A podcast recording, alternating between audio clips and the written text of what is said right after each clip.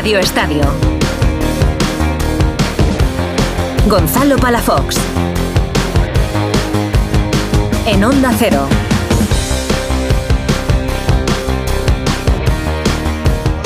Bueno, sí que es cierto que nos ha costado mucho en el partido. El Mallorca ha hecho un partido muy serio. eh, sabemos que era un equipo. Escuchamos a Coque, los micrófonos de Movistar. Los tres puntos, que al final es lo más importante, ¿no? Eh, yo creo que esa es nuestra dinámica a seguir, sumar de tres en tres.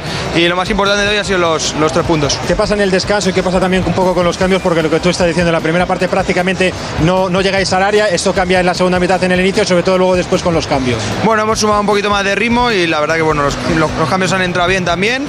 Y al final esto es un equipo, ¿no? Eh, cuando hay situaciones que el equipo no está bien y hay que cambiar algo, pues el míster eh, lo ha visto así, el equipo ha tirado hacia adelante y, y es importante, ¿no? Que estemos todos enchufados como, como ha pasado en este partido y en otros partidos anteriores. Él no quiere descansar, vosotros entiendo que también le decís que no descanse, lo digo por Antoine Griezmann, ¿no? Otro gol, además del remate de cabeza, no para nunca. Bueno, eh, primero darle enhorabuena, el segundo máximo volador de la historia de- del club. Eh, va a ser historia viva, es historia viva del Atlético de Madrid. Seguro que, que va a su- que va a superar a Luis Aragonés y bueno, eh, con- nosotros nos alegramos que esté en el campo. Obviamente que, que ojalá esté lo más fresco posible, pero le vemos bien, hace goles que para nosotros es, es lo más importante y ojalá siga con, con este ritmo. Eres historia viva, tú también, 600 partidos en el día de hoy. ¿Hasta cuándo vas a llegar? Porque esta temporada pueden ser unos 630, pongámosle así. ¿Vas a llegar a los 670, no voy a decir 700? No lo sé, no lo sé. Bueno, eh, de momento estoy disfrutando mucho, eh, estoy muy contento del trabajo que, que llevo haciendo durante muchos años y no sé hasta, hasta dónde llegaré, pero bueno, pensando ya en el Feyenoord, que es lo que, lo que más importa. Feyenoord y Barcelona, pero ¿te gustaría llegar a esos 700? Pongamos una cifra redonda, Coque. Bueno, al final lo máximo posible, ya sabes cómo lo que pienso, soy de Atlético de Madrid de toda la vida y bueno, eh, ojalá pueda estar eh, lo máximo tiempo posible aquí, pero bueno, eso ya no depende de mí. Antonio, eh, hablamos buenas mucho de noches. buenas noches de, de Antoine Griezmann, pero también mención especial para Coque, que suma ya 600 partidos con la camiseta del Atlético de Madrid. Sí, cuando pasen unos años en perspectiva empezaremos a valorar, yo creo, con, con justicia lo que, lo que ha conseguido Coque. Estoy absolutamente de acuerdo contigo. Creo que llegar a esa cifra de partidos oficiales es una auténtica barbaridad y los que le quedan. Tú entre los dos, entre Griezmann y Coque, si fuera Simeone, ¿con quién te quedas? Bueno, yo si fuera Simeone, obviamente tenemos la tendencia a quedarnos con el delantero, ¿no? que es el que marca gol, pero yo creo que como atlético y como persona que, refrenda los valores del club, creo que hay que quedarse con Coque. Yo tengo dudas, ¿eh? de verdad, tengo dudas. Verdad que, que Griezmann está consiguiendo lo que está consiguiendo, está a nada de, de Luis Aragonés, pero es que Coque es mucho. Mucho, mucho. Mucho Coque. ¿Qué tal? Buenas noches. Hasta la una de la mañana, durante las dos próximas horas de radio, te vamos a acompañar en esta sesión nocturna de Radio Estadio, en un sábado que se ha cerrado con la victoria del Atlético Madrid 1-0 ante el Mallorca gracias al gol de Antoine Griezmann. Según los datos del club, eh, repito, según los datos del club, que no los de Mr. Chip, bueno, hay que respetar también en este caso al Atleti, Griezmann lleva ya 170 goles con el Atleti, está a 3 de igualar a Luis Aragonés. Mantenemos las líneas abiertas con el Metropolitano a la espera de que aparezcan los protagonistas y esto en una jornada de hoy que se ha abierto con el empate a uno del Fútbol Club Barcelona ante el Rayo Vallecano en Vallecas. Xavi se ha quejado tanto del gol de Unai López por un posible fuera de juego como de un penalti del Pacha eh, sobre Rafinha. El Barça de los últimos cinco partidos ha ganado dos, ha perdido otros dos y ha empatado uno. Lo próximo el Porto en Champions con el primer puesto en juego que no es poco. Además, 0-0 en Mestalla entre Valencia y Celta en el regreso de Benítez a su casa. Bonita ovación la que le ha brindado su antigua afición. Y en el Coliseum, 2-1 del Getafe contra el Almería. Los de Bordalás, que sueñan con Europa, y el Almería, con solo 3 puntos en 14 jornadas, lo tiene muy feo. Mañana cuatro partidos más, entre los que destaca el que juegan a las seis y media en el nuevo Mirandía, el Cádiz y el Real Madrid. Luego hablaremos de lo deportivo, pero la noticia la ha dado esta tarde Fernando Burgos. El Real Madrid se está planteando renovar a Carlo Ancelotti. Repito, el Real Madrid no vería con malos ojos que Ancelotti continuara en el conjunto blanco la próxima temporada. Eso sí, las temporadas en el Madrid son muy longas. Más fútbol en segunda división, jornada 17. Hoy hemos tenido cuatro encuentros, empate a cero entre Burgos y Andorra, 2-0 del Racing de Santander ante el Villarreal B, con un gol además en el último minuto ha ganado el Albacete, 1-0 al Zaragoza, lo siento Anita. Y triunfo ya finalizado 3-1 de Leibar ante el Levante. Íñigo Taberna, ¿qué tal? Muy buenas. Buenas noches, sí, ha terminado el encuentro, remontó el Eibar, ¿eh? porque se adelantó el conjunto levantinista en el minuto 32, gol de Dani Gómez, empató en el minuto 50 del primer tiempo de penalti Corpas para el Eibar, penalti riguroso según el, Levante, e injusto según Javi Calleja, y luego la segunda parte pues eh, ha marcado dos goles más el Eibar por medio de Stoikov en el 53 y de Bautista en el 73, un Eibar que se consolida en los puestos de playoff ante un Levante que sigue con su racha negativa, sexto partido sin ganar para el conjunto de Valencia.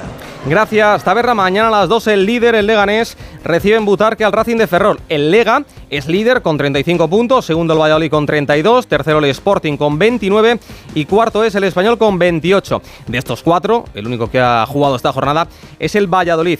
En la Liga F, jornada 10, hoy cuatro choques, Real Sociedad 2, Valencia 0, Villarreal 1, Costa de G Tenerife 1, Levante 3, Eibar 0 y Sevilla 6, Betis 0. De mañana te destaco que a las 12 el Atlético Madrid recibe al Granada, a las 2 de la tarde el Real Madrid al Sporting de Huelva y a las 6 de la tarde el Barça visita al Atlético el Lezama. En fútbol internacional, en el partidazo de la Premier, empate a uno entre City y Liverpool. Haaland adelantaba a los de Guardiola y Alexander Arnold empataba la segunda parte para los de Klopp. Haaland lleva 50 goles en 48 partidos en la Premier. Para ponerte en contexto, el siguiente a Haaland en esta lista es Andrew Cole, que necesitó 65 partidos para marcar 50 tantos. Y el tercero es Alan Shearer, que lo consiguió en 66 partidos. Una locura lo de Haaland. En la Bundesliga, el líder, el Leverkusen de Xavi Alonso, le ha metido un 0-3 al Verde Bremen y Grimaldo ha marcado otro gol. Lleva ya 7 y mañana en Italia a las 9 menos cuarto, partidazo, primero contra segundo, es decir, Juventus-Inter en motos en Cheste mañana. Tenemos la última parada del Mundial de MotoGP. Jorge Martín, con su victoria de hoy en el sprint, se ha puesto a 14 puntos de Bañaya. Por lo tanto, para mañana nos vale. Bueno, necesitamos acabar primeros y el italiano sexto. En Fórmula 1 este fin de semana también se cierra la temporada, en este caso en Abu Dhabi. Mañana Verstappen va a salir desde la pole, lleva 12 este año, una locura. Alonso séptimo y Sainz decimosexto. Fernando y Carlos, que están empatados en la general con 200 puntos, se van a jugar esa cuarta plaza. En tenis, en la Davis, que se está disputando en Málaga, adiós al sueño de Djokovic, que ha caído 2-1 ante Sinner. Mañana la final entre Australia e Italia. Y en baloncesto, jornada 11 de la Liga Endesa. Hoy se han jugado cuatro partidos. Obradoiro 77, Granada 94. Thunder Palencia también 77, Valencia Basket 101, Bilbao Basket 43, Unicaja 67 y UCA Murcia 105, Juventud 73. Mañana cinco encuentros más de los que te destaco, el Real Madrid Moraban Candorra de las 12 y media y el Barça Basket Girona de las 5 de la tarde. Son las 11 y 10. Empezamos.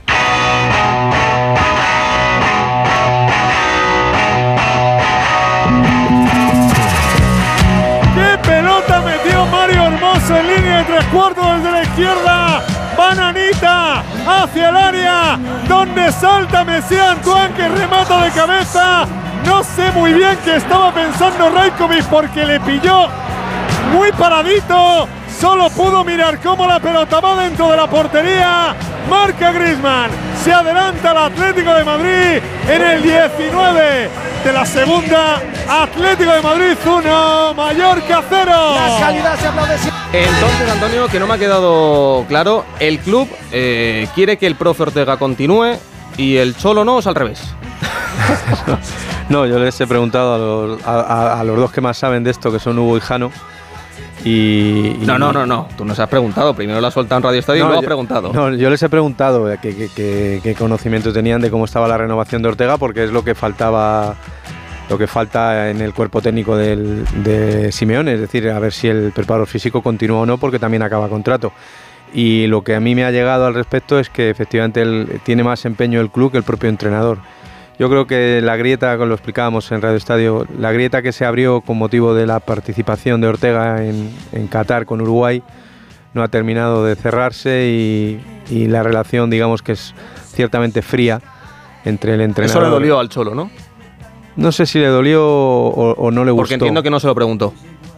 En ningún momento. No sé muy bien los intríngulis de aquella historia, quizá Hugo Jano lo sepa mejor pero lo que sí que seguro es que desde entonces la relación es un tanto fría entre, entre los dos. Bueno, pues veremos qué pasa con el profe Ortega. Jica Bambino, Crayo Beanu, ¿qué tal? Buenas noches. Hola, muy buenas noches, Gon. Buenas noches a todos. A ver, si juegan los tres a la misma hora y tienes que elegir uno, eh, a día de hoy, ¿qué te pones? ¿El Atleti, el Barça o el Madrid? Hombre, el- ahora mismo el que mejor juega es el Atlético. El Atleti, ¿no? O el que más, sí, el Atlético, el Atleti, el que más goles lleva en, en liga, está muy bien. Tiene alguna dejadez, eh, como pasó en Valencia, como pasó el otro día en, en Gran Canaria, pero es un equipo que ha, ha mejorado muchísimo en todos los aspectos, defensivos y sobre todo ofensivos. Me parece un equipo más alegre, un equipo que te crea ocasiones y el gol de hoy para mí es inverosímil porque viene de la nada, un pase largo y un, un giro del cuello espectacular de Griezmann. Le sale todo, ahora mismo al Atlético parece que le sale todo, sobre todo en, en casa. No te pregunta por el Girona, Y ¿eh? me, que el me- Girona me es líder. alegro. Me, me- me alegro mucho porque yo siempre he sido muy crítico con el juego. Sí, es Y verdad. otro equipo. Sí, sí, sí. Que te decía Jica que es verdad que te he preguntado por Atleti, Barça o Madrid y el líder es el Girona. Oye, que está jugando muy bien el conjunto de, de Mitchell. Así que tendremos que hablar porque yo creo que además el Girona eh, le va a aguantar el, el pulso al menos eh, igual hasta enero. Veremos en enero qué pasa porque ahí es un mes complicado, pero de momento el Girona que es líder con esos 34 puntos, segundo el Madrid con 32, tercero el Atleti con 31 y el Barça también cuarto con 31, eso sí, con un partido más. Narrador del Real Madrid, Alberto Pereiro, ¿qué tal? Buenas noches.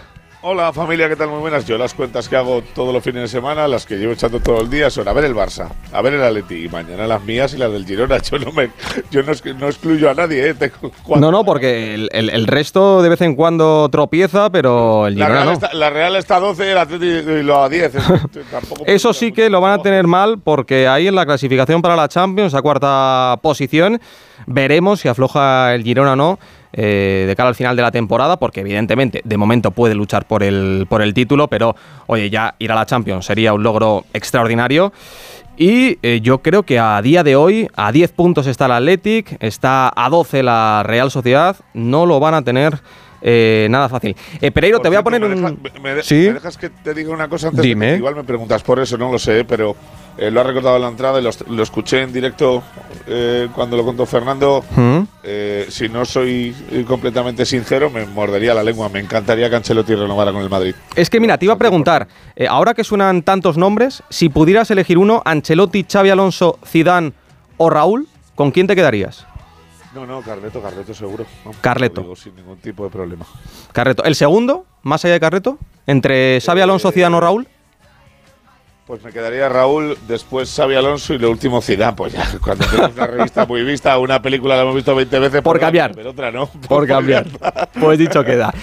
Volvemos al Metropolitano. Alejandro Mori, Hugo Condés, ¿qué tal? Buenas noches. Hola, ¿qué tal? Buenas noches. ¿Qué Gonzalo. tal? Buenas noches, Gonzalo. Antes de que vayamos con lo deportivo, eh, lo comentaba con, con Antonio, eh, Hugo Jano, eh, explicadme lo del profe Ortega, cómo está la, la situación, si, si pinta tan mal como parece. Bueno, yo hasta, hasta donde sé, el profe Ortega mm, negocia de manera individual su contrato siempre. ¿no? No, es- esa parte del cuerpo técnico eh, es cierto que termina contrato y es cierto que la relación pues a lo mejor no es tan óptima, como decía Antonio San, pero mm, vamos a ver, porque mm, no, le- no le veo fuera, ¿eh? lleva aquí tantos años que sería un sorpresón. Yo tengo que decir, Gonzalo, que eh, el profe Ortega le pide a Simeone y al Atlético de Madrid ir al último eh, parón antes del, del Mundial, en el que Uruguay se jugaba la clasificación para el. Mundial, solo a ese. Él dice, yo quiero ir al parón, no quiero, o sea, voy al parón. O sea, que se lo pide, sí que se lo pide. Sí, sí. Pide ir al parón, pero no al Mundial, al parón. Vale. Y una vez que Uruguay se clasifica, porque él dice que él no iba al Mundial, él solo iba a ir al parón, eh, claro, empieza a decir que le gustaría ir al Mundial y en el Atlético de Madrid, claro, no lo ven, no lo ven claro porque el equipo entrenaba durante el Mundial y además el equipo no estaba para tirar cohetes ni mucho menos. Por ahí puede venir la fricción de la que hablaba eh, Antonio. Eh, yo no sé si hay, de- lo he dicho en directo en Radio Estadio y me reafirmo, no sé muy bien cómo está esa relación, pero sí te digo que el Mono Burgos ya no está, Pepe Pajés ya no está, Juan Vizcaíno ya no está, Tiago ya no está. Quiero decir, eh, aquí no hay nadie imprescindible en el cuerpo técnico de Simeone, por decirlo de alguna manera. Y ojo porque se sienta Javier Aguirre, el técnico, el técnico mexicano del Mallorca, en rueda de prensa, por si queréis escuchar. Sí, claro que sí, le las- escuchamos. Las primeras impresiones.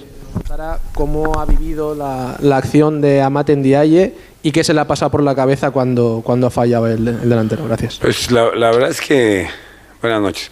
La verdad es que cuando vi a Oblak que se queda, pensé que, que estaba más clara. Si Oblak hubiera ido por él, yo me hubiera dudado más. Pero cuando lo veo que se queda, vi que estaba clara, muy clara, muy clara. Y cuando la tira al palo largo, creo que, que bueno, porque se esfumaron nuestras, nuestras ilusiones. Y dolió, dolió.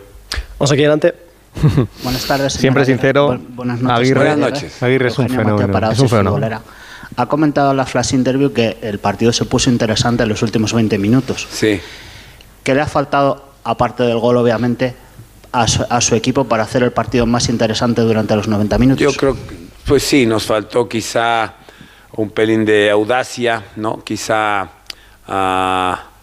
eh, sostener tanto tiempo al Atlético de Madrid es, es complicado y, y los últimos minutos ya daba igual perder por uno que por tres y soltamos un poquito las velas, ah, nos fuimos un poquito para adelante y tuvimos oportunidades porque Larin tuvo ahí un remate abajo, otro cabezazo y, y esta de Amat que comentamos, ellos también, el partido se parte, no es, no es bueno para, para nosotros jugar a ida y vuelta con un equipo con tanta calidad como es el Atlético de Madrid, generalmente sales derrotado en estos idas y vueltas, estos vaivenes, tenemos que sostener el, el partido, pero eh, este gol de Griezmann nos, nos, nos obliga a, a- a- sin perder el orden, sin perder el trabajo, nos obliga a estirar un poco. No alcanzó, pero bueno, yo creo que el equipo, a pesar de la derrota, sale reforzado en cuanto a que sabe competir, ¿no? Es, es puede ser una perogrullada, pero es verdad, no ganamos, pero competimos y, y compet- competirle al Atlético de Madrid aquí no ha ganado nada, nadie, ni siquiera empatado, entonces ah, creo que el equipo de cara a los tres próximos partidos que vienen en casa sale reforzado. Seguimos de este lado. El Mallorca que es décimo séptimo con nueve puntos. Se está jugando la permanencia. Entrenador del Atlético de Madrid, otra Reinildo que volvía de lesión y la tercera usted. Y la ausencia, evidentemente, de, de Murici que se va a notar. Y mucho. Bueno, la, aquí la gente es muy generosa. Conmigo siempre se portaron bien. Mira que hace años que salí de la casa, pero siempre nos, nos tenemos un respeto y un cariño mutuo. Yo creo que siempre que vengo aquí la gente me trata muy bien.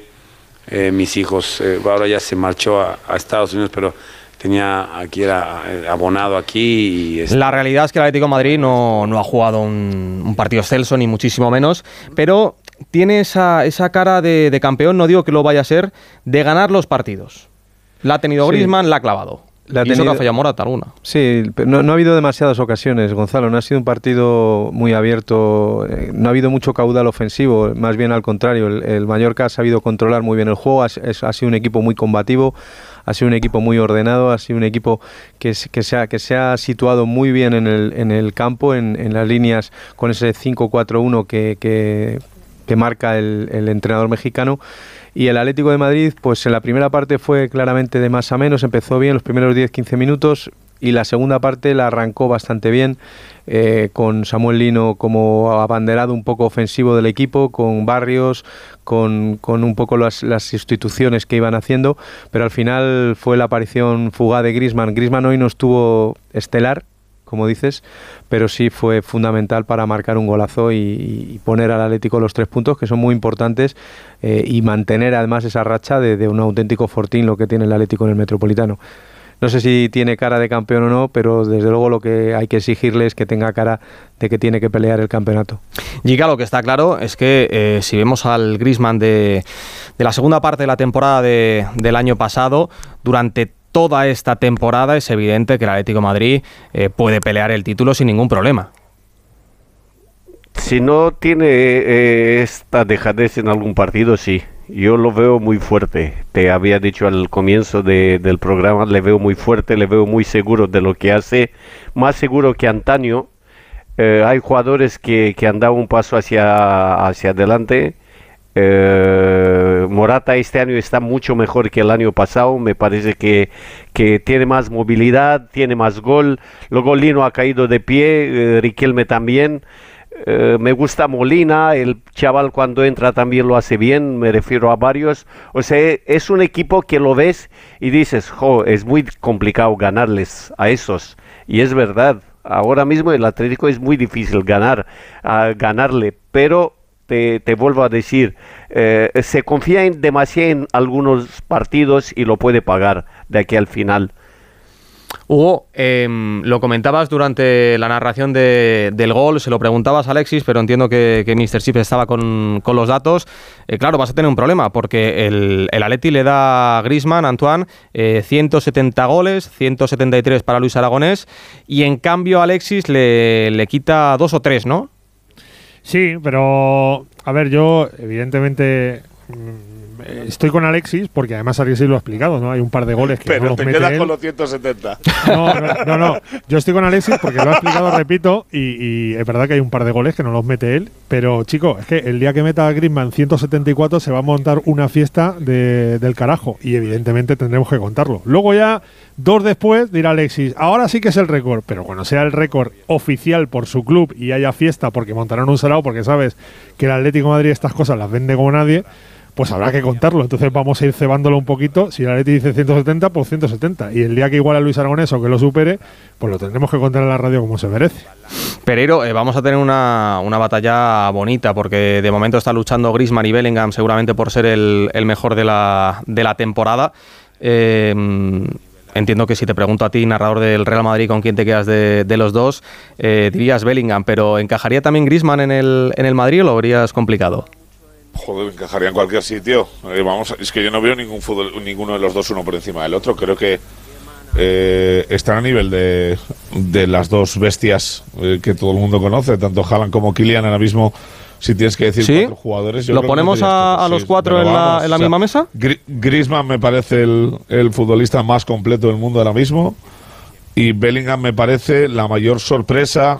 eh, una vez conocíamos otro tipo de, eh, de jugador y, la, y el y el límite es el cielo para Bellingham, pero creo que ahora mismo fuera, bueno, no, no fuera, juntando a, a Kylian y a Haaland, veo a Griezmann y a, y a Bellingham al mismo nivel sin lugar a dudas, vamos. Es verdad que Grisman no ha hablado de, de la mesa de, de Mbappé y Haaland, sí que habló de la mesa de. Ya lo hizo una vez y le fue mal y, y ahora lo ha hecho mucho mejor. Y ahora, estando más de tapado, pues seguramente que los podamos comparar a los cuatro, porque igual están al mismo nivel. Y yo dejaría un poco por debajo de los cuatro al último, a día de hoy, ¿eh? pondría a, Mbappé. Como de los cuatro, ¿y a quién sacas? De los cuatro, quiero decir, primero para mí.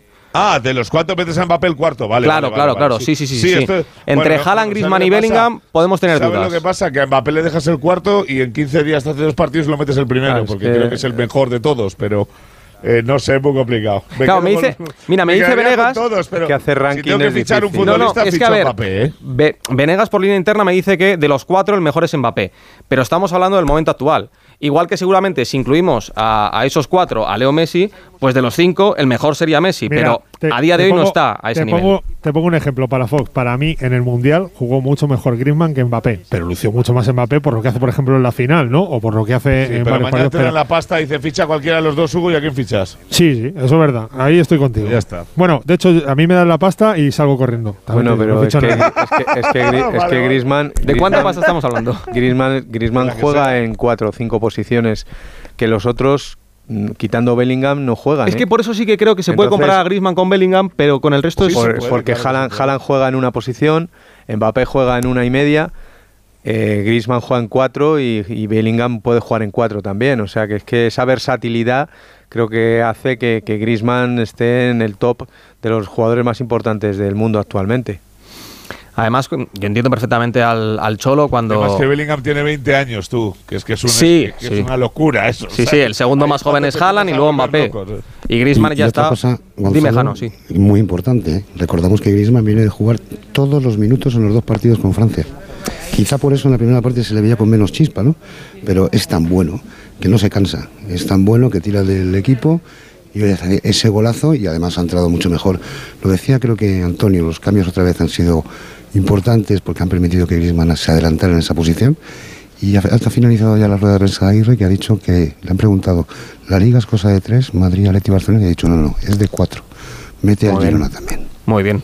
Sí, sí, de acuerdo con, con Aguirre, porque la liga es de cuatro y el Girona ahora mismo es, es líder. Y aprovecho para decirte que llega Diego Pablo Simeone, que toma asiento aquí en este auditorio del Civitas Metropolitano. Pues escuchamos al Cholo Simeone a las 11 y 27 minutos para Radio Marca. de hoy sábado 25. haber sido un partido peligroso, trampa por el rival que siempre pone las cosas difíciles, por venir de parón, porque se asoma por ahí la Champions. ¿A qué te saben estos tres puntos? Eh, no, muy importante como todo lo que eh, conseguimos en la liga, porque todos los partidos tienen su com- son, son complejos, cada uno diferente al otro. Hoy eh, nos enfrentamos a un rival que, defendió ordenado, que sabe lo que hace, que aprovecha cualquier situación de contragolpe que puede tener, porque tiene gente que juega bien en el medio y gente veloz arriba. No pudimos en, en los primeros 30 minutos que tuvimos la de Morata, que tuvimos la de Correa, que tuvimos la de Lino, poder ponernos en ventaja, que eso nos generaba un poco más de tranquilidad en el partido. Nos fuimos al descanso, buscamos eh, conversar de lo que necesitábamos eh, meterle más al partido para estar más cerca de- del gol. Y bueno, apareció el gol, apareció, la de Morata, apareció la de Correa. Y creo que los cambios también nos dieron un poco más de vitalidad para, para profundizar más eh, eh, en el partido. Y, después pudimos ver, nos pudieron haber empatado en esa jugada que perdemos la pelota en mitad de cancha y habría sido quizás injusto, pero sí pudieron empatar el partido en un momento donde esa pelota la perdés y después ya quedaba menos tiempo y posiblemente habría pasado otra cosa. A la izquierda, Jano. Eh, buenas noches, Alejandro Mori en directo para Radio Estadio Noche de Onda Cero. Ahí estamos. Eh, quería, quería hacer hincapié en esto que acabas de comentar de los cambios, ¿no? porque al principio eh, con ese 5-4-1 lo ha puesto muy complicado el Mallorca, pero has sabido leer el partido, has hecho los cambios, has cambiado la posición de Grisman, que finalmente ha vuelto a marcar y da los tres puntos. ¿no? Es por decir, la importancia de los cambios cada vez es mayor. Bueno, tenemos, por suerte tenemos a disposición a todos los futbolistas y cuando están todos a disposición, obviamente tenemos más herramientas para poder jugar con lo que va pasando en el partido y lo que vamos viendo. Creo que la entrada de Riquelme con Lino de la izquierda, más Griezmann en el lugar de Correa, nos dio eh, lo que se vio, el gol enseguida, el posicionamiento de Antoine eh, entendiéndolo de la mejor manera, entrando por ese sector. Buscamos darle al partido siempre gente que pueda atacar y que pueda tener ya desde Aspilicueta y desde Mario, eh, fijar gente para poder estar más tiempo en campo rival, como se hizo.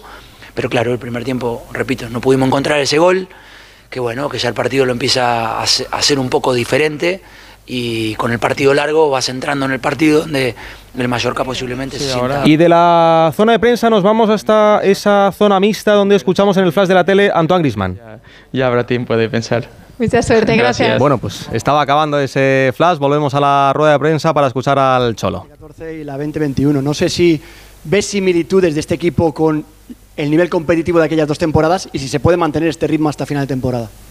No, no tenemos que mirar a ningún lado, tenemos que mirar solamente al partido del martes, que será durísimo, un equipo que en su casa son fuertes, que saben que necesitan hacer un buen partido y bueno, nosotros en estos tres días tendremos que descansar para obviamente compensar y llegar de la mejor manera a un partido muy importante.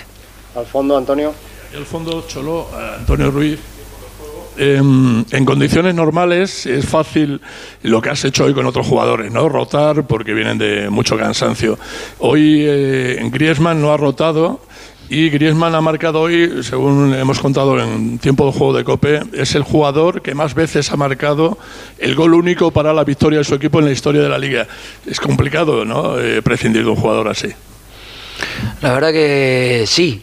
Eh, ¿Por qué? Porque más allá de en el primer tiempo no haber estado haciendo un buen partido, siempre tiene algo diferente y que puede aparecer. Eh, en el día de hoy apostamos por dejarlo, sabiendo de que venía de jugar dos partidos de 90 minutos en su selección, que el martes tenemos que volver a, a contar con él, pero él se gestiona muy bien, también dentro del juego y dentro del campo, y tiene una capacidad para ir leyendo lo que va pasando en el partido y metiéndole al partido lo que necesita eh, de, de su juego. Eh, es una pena que nosotros los clubes tengamos que gestionar a los jugadores, pero bueno, es lo que toca y ya lo hablamos antes de- del, del día de hoy, no lo hablamos ayer cuando me preguntaban cosas. A la derecha, Belén. Decía que no había solución al tema del calendario. Y es que va a ser complicada. Luego escucharemos a a Ancelotti, que también ha hablado al respecto.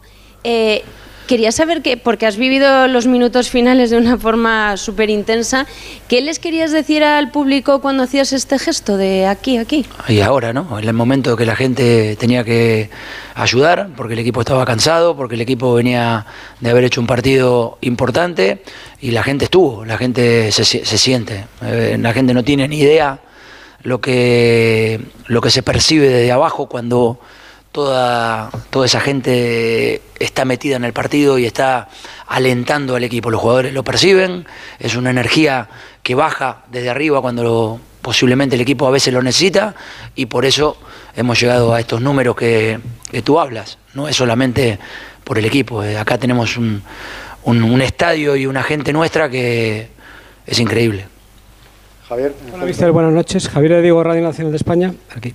Em, tú siempre dices que están Madrid y Barça y luego el Atlético de Madrid tiene que estar ahí por si se confunden. No sé si se están confundiendo mucho o el Atlético está muy bien, pero vas a llegar al, al- en este caso a Montjuic empatado a puntos y con un partido menos.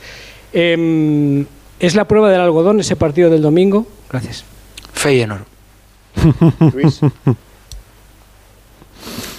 Nos esperábamos, ¿no, Antonio? Esa contestación por las parte del preguntas, este tipo de preguntas tienen clara respuesta. E idéntica, además. Jugando el mejor fútbol, de los mejores fútbol de su carrera. Gracias.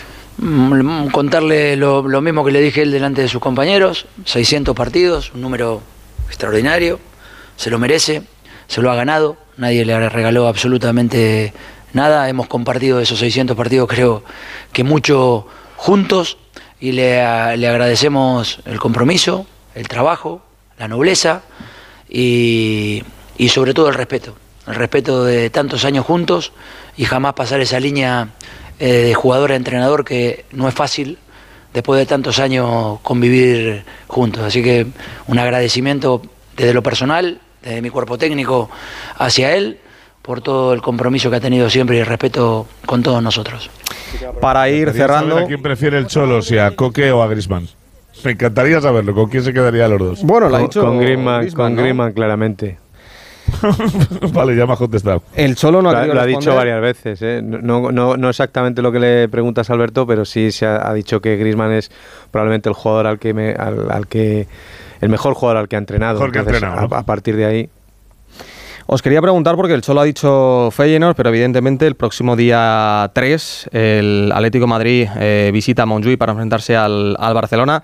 Es Oye, la Igual como no es el Camp Nou, gana alguna vez. Bueno, puede ser. Pero es la prueba del algodón para, para el Atleti. Es decir, si gana al, al Barça, eh, ¿ya le ponemos por encima del conjunto de, de Xavi o, o de, de momento es demasiado pronto? Yo creo que queda mucho. Que, que queda sería, hombre, ganar tres puntos eh, a un rival directo es un punto de partida importantísimo, pero queda mucho, queda una barbaridad de temporada todavía como para descartar o potenciar a cualquiera de los equipos. ¿El resto qué opináis?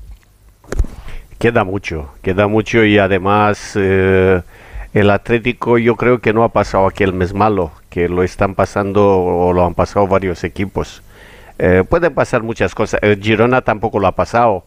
Hay un mes malo en la vida, en un año de cualquier equipo, Gon. Y para mí el más importante es el del miércoles para clasificarse y luego habrá tiempo para el partido del domingo del, del, Mon- del- bueno, Montjuic. Sí, ya no le llamaré Camp Nou, pero una- pueden cambiar mucho las cosas y el Atlético yo creo que aunque le gane el Barça, el Atlético seguirá siendo una de la, uno de los favoritos de ganar la, la liga. Es una semana muy importante y muy exigente para el Atlético de Madrid porque lo de Rotterdam va a ser eh, muy duro, aparte de que ya sabéis que el Atlético de Madrid baja eh, las prestaciones, bueno, tampoco es que en casa esté muy fino en Europa, ¿no? Porque sabes que en Europa le está costando mucho últimamente, pero fuera, vaya si le está costando que este año todavía no ha ganado, ¿no? Empató en Roma y empató en, en Glasgow, veremos qué pasa en Rotterdam y además es un partido en el que se puede clasificar matemáticamente para, para octavos de final y eso eh, exige mucha exigencia. Y luego evidentemente O- o- lo de o- Montjuic. Estaba yo pensando, no, no sé si Gano que tiene mejor memoria que yo, el Atleti ya jugó en Montjuic, no jugó una Supercopa cuando estaba Ronaldo en el Barça, que luego la vuelta fue en la Sí, primera, sí, puede sí. ser, ¿no? Sí, ahí estuve yo. Correcto. Pues tampoco le fue muy bien porque palmó. o sea, Palmó, ¿no? eh, sí, contra el Barça fuera de casa no, Creo no que fueron da- 5-2. o 5-2, una cosa 5-2. así. 5-2, creo que De fue. todas maneras, hay una cosa que me decía Jake ahora lo del Yo mismo también estuve en el partido. Ah, Sí, lo sé, Antonio. Por cierto, hoy está por aquí, estaba hablando con él, Jovan Stankovic, te sonará de algo, Ah, sí, hombre, Jovan. y Juan Carlos, que se lesionó en Carranza, ¿te acuerdas? Sí, sí, Juan Carlos, Juan Carlos Gómez, el delantero. señor. Sí, señor. Bueno, pero Juan lo que Carlos Jano nos has contado un montón de veces que escuchaste el, cra- el, el- el Estaba a dos metros en la banda y escuché Madre perfectamente Oh. cómo- Es una historia que me, que me gusta recordar, No. Pereiro, eso, ¿eh? No, ya, ya. Es que como tengo la rodilla bien alto me he acordado, ¿sabes? Pero vamos, lo que quería decir, que el Atlético me había pasado una temporada con ocho bajas durante mucho tiempo, ha sabido sacar los partidos y ahora fíjate, tiene menos Tomás Lemar, que es un eh, lesionado de larga duración, tiene un plantillón a su disposición, Simeone, con jugadores versátiles y que pueden jugar uno u otro independientemente de la posición. Así que yo creo que eso es un, un punto muy a favor del Atleti. Pues sí, yo creo que, el Atleti va a poder competir, pero sí que creo que si, que si ganan eh, la próxima jornada en, en eh, cambia la película, ¿eh? porque ya son palabras mayores y porque además eh, meterías, ahora le preguntaremos a Alfredo, pero en una, no sé si crisis o mini crisis al, Gonzalo, el al Barça, tiene Oporto, Atlético de Madrid, Sí, sí. Girona, como se pegue 10 No, no, y jugándose cosas importantes. Que cuidado, ¿eh? Sí. que como fíjate, no entres si te- primero en la fase de si grupos de la Champions, te metes en un lío. Y ojo, ¿eh? echábamos- las mismas cuentas echábamos con el Atlético de Madrid cuando el derby. Porque se podía quedar a 11 puntos del Real Madrid, que sí, con un partido menos. Y lo ganó. acabó ganando y eso le dio la vuelta al partido. Para que veas que el fútbol, igual el Barça gana Sí, al sí, Atlético no, Madrid el no, domingo claro. y claro, estamos en una película totalmente. Es que el Barça está horroroso. El Atlético no estaba tan mal, ¿eh? Correcto. Eh, Hugo Jano, ¿algo más por ahí? Bueno, pues que otra vez el público ha vuelto a. Bueno, pues a, a casi prácticamente llenar el estadio. 58.119 espectadores, que yo creo que es una cifra muy importante por la hora, por el frío y por el rival. Y como decía Simeone, ¿no? Es la cuarta pata de, de la mesa, ¿no? Directiva, cuerpo técnico, vestuario y afición. Y que dile a Espínola que se abrigue, que creo que son 5 grados de máxima en Uh. Rotterdam. O sea que vamos a empezar a ver la nieve ya por fin. Y se lo decimos también a Aránguez. Hugo Jano, abrazo muy fuerte, a descansar. Abrazo grande para todos, chao. Radio Estadio. Gonzalo Palafox.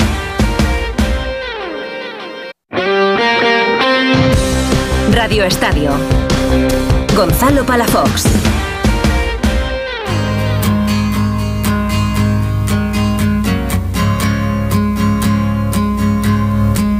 ¡Que diga gol! ¡Que diga gol! ¡Golazo! ¡Golazo! ¡Golazo.com! ¡Unai! ¡López! ¡Le cae servida el cañón derecho de Unai! ¡Y qué zambombazo! ¡Qué misil tierra a tierra! ¡Imparable para nadie! ¡Otra vez! ¡Campo maldito para Xavi! ¡Marcó! ¡Marcó Unai López para reventar la pelota! ¡Rayo Vallecano 1! ¡Barcelona 0! ¡Mete el pase en la banda! ¡Arranca Valde! No sé si correcta o no. Banda izquierda. Ingresa en la lateral del área. El centro al área es maravilloso para empatar el partido y darle vida al campeón. Rayo Vallecano 1. Barcelona 1. Alfredo Martínez, ¿qué tal? Buenas noches. Hola, muy buenas noches. Estamos ya poniéndonos en lo peor, hablando ya de la próxima semana, de ese Barça Atlético de Madrid. Si pierde el Barça hay crisis, ¿no? Yo creo que estamos en precrisis, ¿no? Hay precrisis. podríamos ya, sí, ya podríamos casi empezar. Algunos ya la están denominando así, ¿no? Eh, más que por un par de resultados es por la sensación permanente de la temporada, ¿no? Eh, hoy, hoy yo creo que ha sido la guinda que ha colmado el pastel, porque llevamos mucho tiempo rondando, ronroneando y sin una sensación de ver un Barça sólido, solvente, ¿no? Es que hoy la primera parte ha sido más de lo mismo. Es decir, ¿cómo- ¿cómo es posible que regalen los primeros 45 minutos? ¿Cómo es posible que le ganen en actitud? Y luego ahora lo escucharemos en, en Xavi Hernández, pero eh, les ha pasado en tantos partidos que uno no lo entiende. Y luego en la segunda parte, ¿qué pasa? Que decía Gerard López en la retransmisión y tiene razón, solo ha gobernado en la locura el Barça. Cuando el partido se ha enloquecido es cuando al Barça le ha ido bien, pero cuando es ordenado y un ataque estático, posicional, no es capaz de desbordar, ¿no? Yo creo que yo creo que este Barça genera muchísimas dudas y cuando no es el césped, es el sol, es el calor, eh, se enfade Xavi o no se enfade. Hoy ha sido también las decisiones arbitrales, pero lo cierto es que el Barcelona no progresa, no avanza, no evoluciona. No, claro, y además eh, cuando se suman múltiples factores, eh, hablamos de diferentes jugadores, hablamos del juego, hablamos del ritmo, de la intensidad. Al final eh, no se acaba mirando tanto al campo, sino al banquillo. Eh, hoy en una entrevista en el Desmarque eh, le han preguntado a Gerard Piqué por, por Xavi. Ha pedido paciencia. Piqué con, con Xavi. Desde fuera no, no se aprecia que haya nerviosismo con, con Xavi Hernández. Pero claro, antes Eh, o después todas las miradas, Alfredo, van a ir hacia él. Sí, siempre que no hay resultados, lo primero es el... Sí, pero si no hay resultados, si es porque no tienes gol, eh, igual dicen, es que se ha planificado mal la temporada, hacía falta no sé quién. Si es por las lesiones, pero claro, se suman, ya empiezan a sumarse muchos factores. No, aquí, aquí lo que hay ahora mismo en el barcelonismo es desazón, desilusión. Es decir, estamos a punto de llegar al mes de diciembre y el equipo todavía no ha ofrecido nada que regalar eh, de ilusión a la, a la afición. ¿no? Eh, estáis hablando de los próximos partidos. No sabemos qué va a pasar, porque muchas veces cuando sube el nivel de exigencia, a lo mejor el jugador se motiva más. Eso te lo podrá decir claramente Jica y, ver la mejor versión del futbolista pero, pero las sensaciones, los inputs que estás viendo, no te invitan a pensar que el Barcelona vaya a ganar al Atlético de Madrid, no te invitan a pensar que vaya a ganar fácil al Girona, o no te invitan incluso a pensar que vaya a ganar al Oporto y asegurarse la primera plaza, aunque aquí un empate le bastaría. Es decir, que no, no da la sensación de ser un equipo solvente o de garantías. Es que, Jica, eh, por alusiones, eh, desde el clásico, que también lo pierde el, el Barça, el, el bajón ha sido increíble. Ya no tanto por resultados, que también, sino por juego. por juego, por, por a- a- actitud en muchos partidos, por la imagen que está dejando el Barcelona. Ganó el día de la Real 0-1 en- con aquel gol en el último suspiro del partido, con la Real metiéndole mano casi 90 minutos jugando mucho mejor que el Barça. Eh, el día de Shakhtar para mí fue desilusionante el equipo, eh, a merced de un equipo que, que apenas juega y, o apenas tiene contrarios en, en su campeonato. O sea, y hoy también la primera parte ha sido eh, muy mala. Eh, lo único que, que le salva al Barça que, que ni el Madrid ni el Atlético se han alejado mucho de ellos y una victoria el domingo pues le devolvería esta ilusión que, que parece que la está perdiendo. Por eso te había dicho del mes malo, Gon. El mes malo ya el Barça lo está teniendo. Ojalá no, sobre todo en Europa, en Liga, pues que pase lo que pase. Yo soy fan de la Real, pero en Europa a mí me gustaría que Barça y Ya, ya- todos los ya es más de un mes pasen. malo, ¿eh? Sí. Eh, Jica, yo- O yo- ya- yo- yo- yo- sí, pero Alfredo, no me gusta cómo juega el Barça. Y hay Pues jugadores y lo Desde el partido de Sí. Oporto aquel en Champions es un horror, ¿eh? Bueno, es que incluso el, el día del Oporto gana inmerecidamente. No, pero, ese, pero, pero, te digo, eh, Freddy. pero, pero, pero, Jica, más que al, al hablar de un mes malo, dime cu- eh, cuál ha sido el mes bueno. Es que no ha habido un mes bueno. No ha Bueno, habido para un- mí- eh, para el- mí el día del no mal. No, no, el lo, lo mejor que hizo el Barça han sido los 30 minutos contra el Madrid, los primeros 30 minutos. Sí, pero Porque cuando- El, día del Betis, si tú analizas el partido, Gonzalo, el 5-0 es engañoso, que te lo dice Pellegrini al acabar el partido. Sí, bueno, no hicimos sí. un mal partido y llegó el Barça cinco veces y marcó cinco goles. Pero, pero para A mí el problema, Alfredo, luego- es que eh, Xavi ha puesto el listón excesivamente alto. Es decir, no le sirve, eh, no le sirve ganar, le sirve jugar bien. Y ahí es donde él se está condenando. Y él donde, es donde con- considero que el Barcelona está pecando y está penando, porque los resultados, dentro de todo, estás vivo en todas las competiciones, eh, en Europa has mejorado, en la Liga estás ahí a, a- tres puntos de la cabeza. Pero eh, Xavi reclama más, reclama más y como reclama más, pues es su, es su propia condena la que le está sucediendo. No, lo, lo- lo que pasa es que fíjate tú, incluso en eso hay trampa, Antonio, porque el calendario del Barcelona hasta ahora ha sido bastante benigno, pero realmente ahora es cuando vienen las cosas, es que se ha dejado puntos, o sea, si tú miras la situación del Barcelona, ¿qué ha hecho en Europa? Es que Alfredo, con esa fase con de grupos fortuna. tendría que haber ganado todos los partidos y además que esa fase de grupos le hubiese ayudado a afrontar la liga con tranquilidad. Claro. Y ha perdido con el Shakhtar. Y, y- y luego mira en Liga. En Liga es que está perdiendo la Liga en campos menores, con todos los respetos hacia el Mallorca. Y yo con entiendo- todos los puntos que se ha ido dejando. Y yo entiendo lo que dices tú. Falta ilusión. Al principio de la temporada a mí me ilusionaban muchísimo los Joaos. Eh, Joao Félix y Joao Cancelo. Eh, Joao Félix ha todos. pasado de ser barato, eh, que el Barcelona pagara 80 millones al Atlético de Madrid y ahora mismo es que nadie paga 45 por Ahora él. mismo es suplente. Claro. Claro, es que pasa de ser un jugador Félix, de todas imprescindible. es el día de la marmota, ¿eh? Cuidado, ¿eh? Ya, pero cuando, cuando lo fichas y cuando ves el arranque de Joao Félix, como yo Cancelo, Ah, coño, que parecía el Gonzalo, mejor pero es que lateral derecho del de un mundo. futbolista de 127 kilos, si no tiene tres meses buenos en cinco años, apaga y vámonos. Sí, pero es un jugador muy joven. Creo que no es un jugador acabado, no tiene 30 años, tiene 23, 24 años. Puede ser que uno o dos años los haga buenos. Y digas, ostras, aquí está Pero, Joao Félix que esperábamos. Pero no. Eh, aquí hablamos de actitud, Gon. Claro. Y él no la tiene. Él no tiene esta actitud de un campeón, de un líder. Y yo creo que le va a costar en cualquier sitio. Él no se ha acostumbrado en ningún sitio fuera de- del Benfica. En ninguno. No estuvo bien en el Atlético, empezó bien, pero ahora- no está bien en el Barça. Eh, el Chelsea tampoco estuvo bien. O sea, yo creo que este chaval debe cambiar la mentalidad que tiene.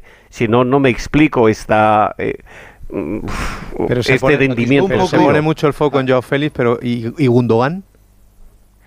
Por ¿Y Leva, Antonio? ¿Y Leva? Yo, yo- yo iría más a Lewandowski que a Gundogan, fíjate, porque Lewandowski al Sí, final el- no está marcando diferencias. Pero es que no las marcó Alfredo al final de la temporada pasada, solamente al No, al final de principio. la temporada espabiló, tuvo un bache, pero al final espabiló un poquito más. Pero es que, efectivamente, yo, yo, yo pongo más el, el- el ojo en, en Lewandowski, porque Gundogan, por ejemplo, hoy cuando ha entrado ha revitalizado el juego del equipo. El problema de Gundogan es que lo está jugando absolutamente todo, en Alemania y en el Barça, y está, me da la sensación... Alfredo, para mí, cuando, para mí cuando Guardiola se desprende de un jugador y lo deja marchar tan fácilmente y lo sustituye No, por Kovacic, no algo pasa. este Gundogan, ¿eh? fácilmente. Gundogan ha debido a Gundogan acabar lo quería. "Ya está, yo lo he ganado todo y me voy. No, no, no, pero Gundogan, Gundogan no es la teoría. Lo que tú dices de Ferran Torres cuando se marcha y Meric Laporte, cuando ha dejado ir a estos jugadores, por supuesto que, que lo hace a propósito, pero eh, o Cancelo, pero Gundogan quería habérselo quedado. El final de temporada de Gundogan en el Manchester City el año pasado fue extraordinario. Espectacular. Pero mira, si quieres, si quieres vamos a escuchar protagonistas, vamos a escuchar voces y explicaciones. Frankie de Jong, que hoy volvía, le han dado el MVP y ha dicho, bueno, yo no estoy contento con el partido que he hecho. A mí me parece que el MVP del partido, no sé si estaréis de acuerdo, era Unai López, para mi gusto ha hecho un gran encuentro, pero así contestaba de Jong al juego del Barça. No hemos jugado bien, no hemos estado como al nivel que podemos estar y tenemos que seguir trabajando duro para mejorar y tenemos confianza en el equipo, tenemos buen equipo, el plan está bien, pero tenemos que trabajar, seguir, tener algún constante, sabes que ahora tenemos muchas lesiones y hemos tenido muchas lesiones que afectan al equipo. Pero si seguimos trabajando duro y fuerte, queda mucha temporada para remontar. Desconozco, Alfredo, cuál es el papel de De Jong dentro de- del vestuario, si es uno de los líderes, pero me gusta mucho cuando habla, porque es muy franco. Sí, sí, sí, que es uno de los líderes, sí que es uno de los líderes, evidentemente es uno de los cuatro capitanes, hoy, hoy llevaba el brazalete y por supuesto que en, que en el barcelonismo y en el vestuario tiene su, su ascendente y además tiene personalidad, es un jugador que este año para mí es un jugador franquicia. Lo que pasa es que hoy, primero hay que ponerle mérito también al, al Rayo, porque ha salido que, ha dominado al Barcelona los primeros compases y- y ha merecido incluso marcharse al descanso con un resultado mucho más holgado, ¿no? Sí, sí, seguramente. A mí me ha gustado mucho el Rayo, que ha tenido una primera ocasión en las botas de, de Óscar Va- Valentín. Vallecas, ya fue la, Vallecas ya fue la tumba de Kuman, ¿eh? Sí, es Sí. verdad. Es verdad. Koeman es verdad que es un campo que es un campo que se le atraganta mucho al Barcelona. Ch- Ch- Xavi no ha ganado en este campo todavía Claro, nunca, eh, y al Rayo Vallecano ni, ni en casa ni fuera, ¿eh? para que veas. Es que claro, cuando juegas contra, contra el Rayo, eh, Alfredo, puedes jugar muy bien, puedes jugar muy mal, pero es un equipo que te aprieta muchísimo desde el minuto uno, es sagrada durante todo el partido y da igual que llegues en tu mejor momento, da igual que llegues en tu peor momento, lo vas a pasar mal en Vallecas siempre. Al Madrid no se le da bien, al Barça tampoco se le da bien. Es verdad que como dice Alexis, en cuanto a resultados, al Madrid se le da mejor que, que al Barcelona, pero es un campo muy complicado y... eh, a mí me ha sorprendido que con Francisco el equipo sigue jugando bastante parecido a como lo hacía con Iraola. Y eso me ha sorprendido porque era difícil, lo hace muy bien y al Barça Alfredo le ha costado desde el minuto uno. Sí, la verdad es que el, el- el Barcelona eh, eh, ha salido mal, ha, salido mal plantado al partido, le ha, costado, le ha costado bastante entrar en el juego y solo eh, la calidad que tienen sus futbolistas ha permitido que al final, bueno, pues consiguiera un, un tanto del empate e incluso tuviera opciones para ganar el partido. Pero, pero me sorprendió sobre todo eso, la forma en la que salió al campo tan, tan, tan poco metido, ¿no? Superado por la presión del, rival y ya, y ya no es ausencias porque Gaby, Gaby era una baja en el Barça, pero el Rayo no tenía Álvaro García, que me parece un jugador también importantísimo. ¿De ¿no? quién es culpa eso? ¿Del entrenador o de los jugadores? ¿Cómo se sale un partido? Pues yo se lo he preguntado hoy en rueda de prensa a Xavi. Vamos a escucharle a Xavi hablar precisamente de problema de mentalidad en sus jugadores. No, yo creo que la segunda parte hemos estado muy bien, muy bien. Hemos hecho la, la segunda parte que queremos hacerla en la primera. Pero ya, ya es un pelín tarde, ¿no? Nos llega para solo conseguir un punto. Creo que hay que cambiar ya la mentalidad, ir a por el partido desde el primer minuto, ¿no? Y nos está pasando mucho esta temporada. Hay que cambiar esa, esa dinámica y esa mentalidad que nos hará, ganar títulos, si no va a ser, va a ser complicado. La responsabilidad es una parte de los jugadores, pero en mi opinión, la mayor parte de responsabilidad la tiene Xavi. Porque no puede permitir, si eso te- pasa un Yo te partido, digo que es al revés. A los jugadores profesionales tampoco hay que invitarles mucho a, meterles intensidad a los partidos. Yo creo que eso tiene que ir en el ADN del futbolista. Otra cosa es que, Pero hoy, por que ejemplo- Xavi cada, cada, cada partido que se le da mal busque una excusa. La semana pasada era- o hace dos semanas era la prensa, hoy es eh, la- que hay que cambiar la mentalidad de los jugadores. Creo que por ahí se, se está desangrando el propio entrenador. Pero ya Antonio, eh, por ejemplo, como se compara tanto a, a Xavi con Guardiola, eh, en, el, en el City Liverpool, el City ha salido desde, desde el minuto cero a apretar, a morder, eh, a presionar muchísimo al Liverpool, que es un equipo muy físico. Eso entiendo que ya no es de los jugadores. Eso es del, del entrenador, de Guardiola. El es la consigna, el el planteamiento. planteamiento, claro que sí. Claro, pero el planteamiento más allá de decir, oye, tenemos que salir así desde el minuto uno. También en el Madrid ha habido eh, muchos partidos Pero este año yo voy- que Madrid a ha lo que salido muy flojo al es que la- a las pelotas divididas de, de los primeros media- 30 o 35 minutos eran todas para el rayo. Y eso no es una cuestión de, de entrenador, eso es una cuestión de actitud, de actitud de los jugadores. Y los jugadores del Barça en esos primeros 30 minutos estaban muy, muy por debajo a la intensidad que el rayo le había metido al partido, ¿no? Y eso no te lo da Xavi, eso te lo da el propio fútbol. Aquí está Jica, lo, lo puede explicar mucho mejor que yo. Sí, sí, no, sin lugar a dudas, es así, porque el entrenador, aunque te motive, eh, también, a ver, influye también el contrario, influye mucho, porque en un partido grande tú sales a morder, pero en un partido, aunque te motive mucho el entrenador, eh, eh, dices, guau, juego contra el Rayo, les ganamos con, con, con el escudo, y no es Pero así. Kika, tampoco no ha salido así. el Rayo ya de huello por el Barça, le ha esperado bastante. ¿eh? No, pero No, no, el Rayo ha estado bien, muy primeros bien. Eh, El Rayo ha estado muy bien, Alberto. El Rayo el, Sí, sí, no te digo que no ha está bien, pero mordido. digo que calcula, mu- en el medio mucho más los campo no hay- que antes, que iba a tumba abierta, ¿sabes? Sí, pero en el medio campo ha ahogado al Barça. Yo no he visto a Pedri y a De Jong.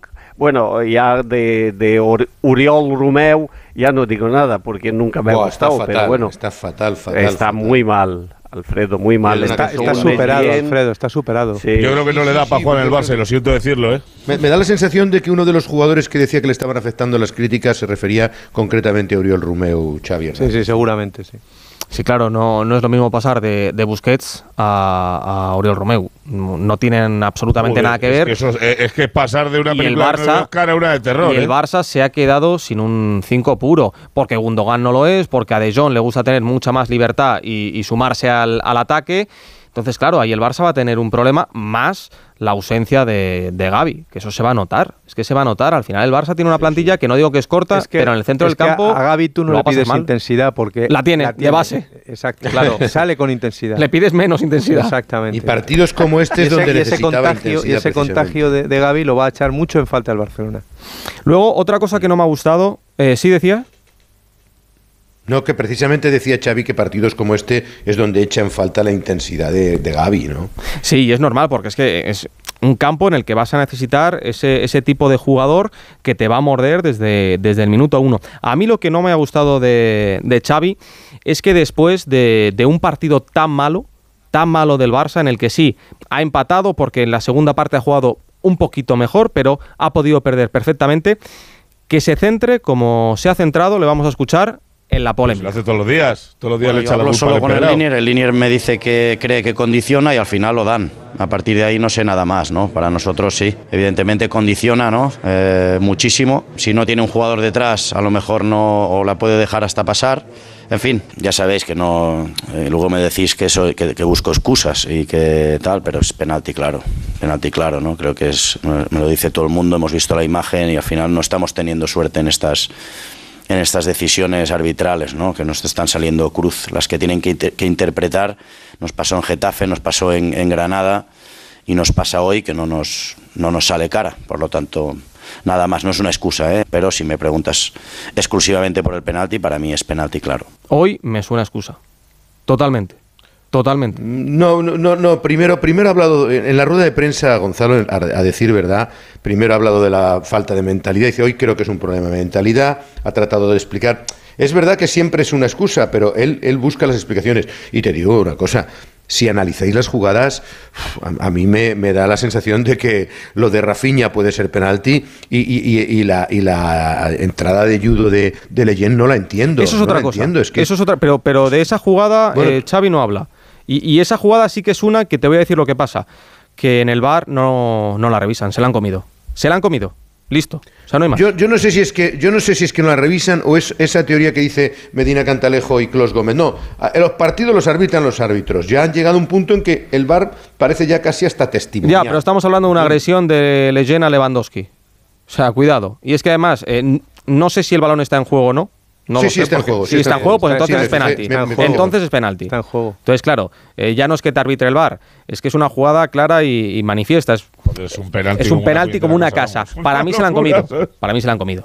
Se la han comido, es así. Claro, es Igual que, que, esas cosas influyen mucho. el ¿eh? penalti del Pacha Rafiña, mm, jugada muy gris, un contacto, ninguno de los dos llega. Al final son esos penaltitos eh, que es no te van a... penalti, gol. Para ti es penalti, para sí, es pero es- penalti, es, penalti de estos de tele, de repetición, de ver cómo golpea. En el juego en sí no se puede pitar penalti, porque los dos van a un balón dividido que ninguno tiene controlado, ni Rafiña ni el Pacha, y acaba impactando el Pacha en la pierna de Rafiña. Sí. Para mí no es penalti. Para mí no es penalti. Es parte, parte del Pero se puede, se puede pitar. Se puede ¿eh? pitar, claro, hoy en día te lo pueden pitar. Y luego No, la ¿sabes, qué jugada es? ¿Sabes qué jugada es? Es esa típica jugada en la que uno se adelanta, viene otro por detrás y cuando va a intentar la pegar la pelota sin querer sí. pega la pierna del. Le futbolista. Sí, justo, Sí. exacto. Entonces, bueno, esas se pitan todas, ¿eh? En cuanto se trastabilla a un jugador, se pitan todas. Y luego, lo del gol del Rayo Vallecano, el posible fuera de juego. eh, Esa acción yo sigo en algunos momentos sin, sin entenderla. Cuando es muy clara, como lo de Rudiger, digo, perfecto, era fuera de juego. Pero luego hay en algunas ocasiones que no sé si influye o no, si está de espaldas, si se gira el jugador. Ahí yo ya tengo dudas y creo que el reglamento tampoco es claro. Está- es, eh, Yo en esa- para en mí, esa jugada lo veo Para mí es gol. difícil, sí. Es gol. O sea, Para mí también es gol, pero o sea, yo no, no, yo- tengo yo claro creo si influye que, no. que Valde, a ver, eh, Valde no está viendo a, a la posición de- del jugador del Rayo, entonces a partir de ahí ya, ya desmerece cualquier, cualquier duda que puedas ocasionar y luego hay un, un rebote más, un segundo disparo que no es inmediatamente a la jugada. Eso yo creo que la, yo creo que el penalti es penalti porque es un penalti tonto, pero es penalti. Pero yo creo que el gol de Unai es para mí es legal. Alfredo, ¿algo más? Aparte que es un no, aparte que es un golazo, que anular ese gol Es un golazo, es un después de golazo. que el de- de- del disparo pues también parece un cargo de conciencia. Semana complicada, No, ¿no? vamos a ver. Sí, vamos a ver lo que, lo que ocurre porque, como bien decís, el calendario está así como así. Eh, eh, importante recuperar a Ter Stegen para el partido del próximo martes frente al Oporto, donde va a haber una presencia además masiva de aficionados del conjunto portugués que han agotado las 2.700 localidades que le han dado y que presumiblemente intentan comprar algunas más y, eh, y ver la reacción del equipo en ese partido porque esta semana se juegan prácticamente media temporada con el Atlético de Madrid y con el Oporto. En Liga ya sí que esa frase de que no tienen margen de error es más real que nunca. ¿eh? Y lo de quedar primero en Champions no es baladí. Con un empate le vale, pero- sí, sí, pero visto cómo están los grupos, uf, si quedas segundo Sí, sí, te sí, metes en un evitar- lío desde, desde octavos, por claro. supuestísimo, por supuestísimo. Alfredo, abrazo fuerte, a descansar, gracias. Otro para vosotros, hasta luego, que vaya bien. Radio Estadio. Gonzalo Palafox. Radio Estadio.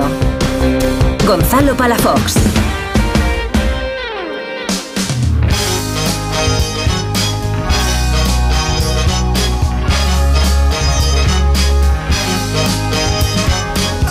Messi cinco días nos dijo que eh, sobre su futuro pronto se aclarará todo.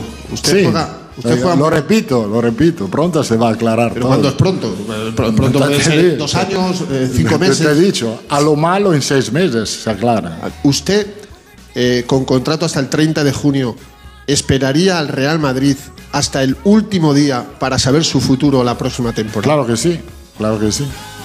Seguimos en Radio Estadio con Antonio Sanz, Jica Crayoveanu, Alberto Pereiro. Antonio se ha quedado exclusivamente a escuchar a Fernando Burgos, porque Burgos tiene noticia y de las buenas. Fernando, ¿qué tal? Muy buenas. Como debe ser. Buenas noches a todos. A todos. sin No es noticia sobre Carlo Ancelotti, de momento. No, No. es noticia No. sobre Xavi Alonso, de momento. No es noticia sobre Zinedine Zidane, de momento. ¿Sobre quién es la noticia? En Alemania, a esta hora de la noche, dan por hecho que mañana el Unión Berlín anuncia como nuevo entrenador a Raúl González. Hace una hora, la revista Kicker, una revista que nació en 1920 y que tiene un prestigio enorme, salen los lunes y los jueves, pero están a full 24 horas, 7 días en la web, hace una hora ha dicho, el Unión Berlín busca entrenador. El exdelantero destacado Raúl González podría cerrar esta brecha. A ver, es en alemán. Raúl, nuevo técnico del Unión. Hoy el Unión ha jugado, ha empatado a uno con el Augsburgo, lleva tres meses sin ganar, es penúltimo de la Bundesliga. El próximo miércoles juega en Braga, el siguiente fin de semana en el Allianz Arena y el día 12 de diciembre recibe al Real Madrid en el Estadio Olímpico de Berlín. Dice Kicker, los hombres de hierro buscan ahora entrenador. Se espera que el nuevo entrenador sea anunciado mañana domingo. Según la información de Kicker, cada vez hay más indicios de que se trata del ex máximo delantero y estrella mundial, Raúl.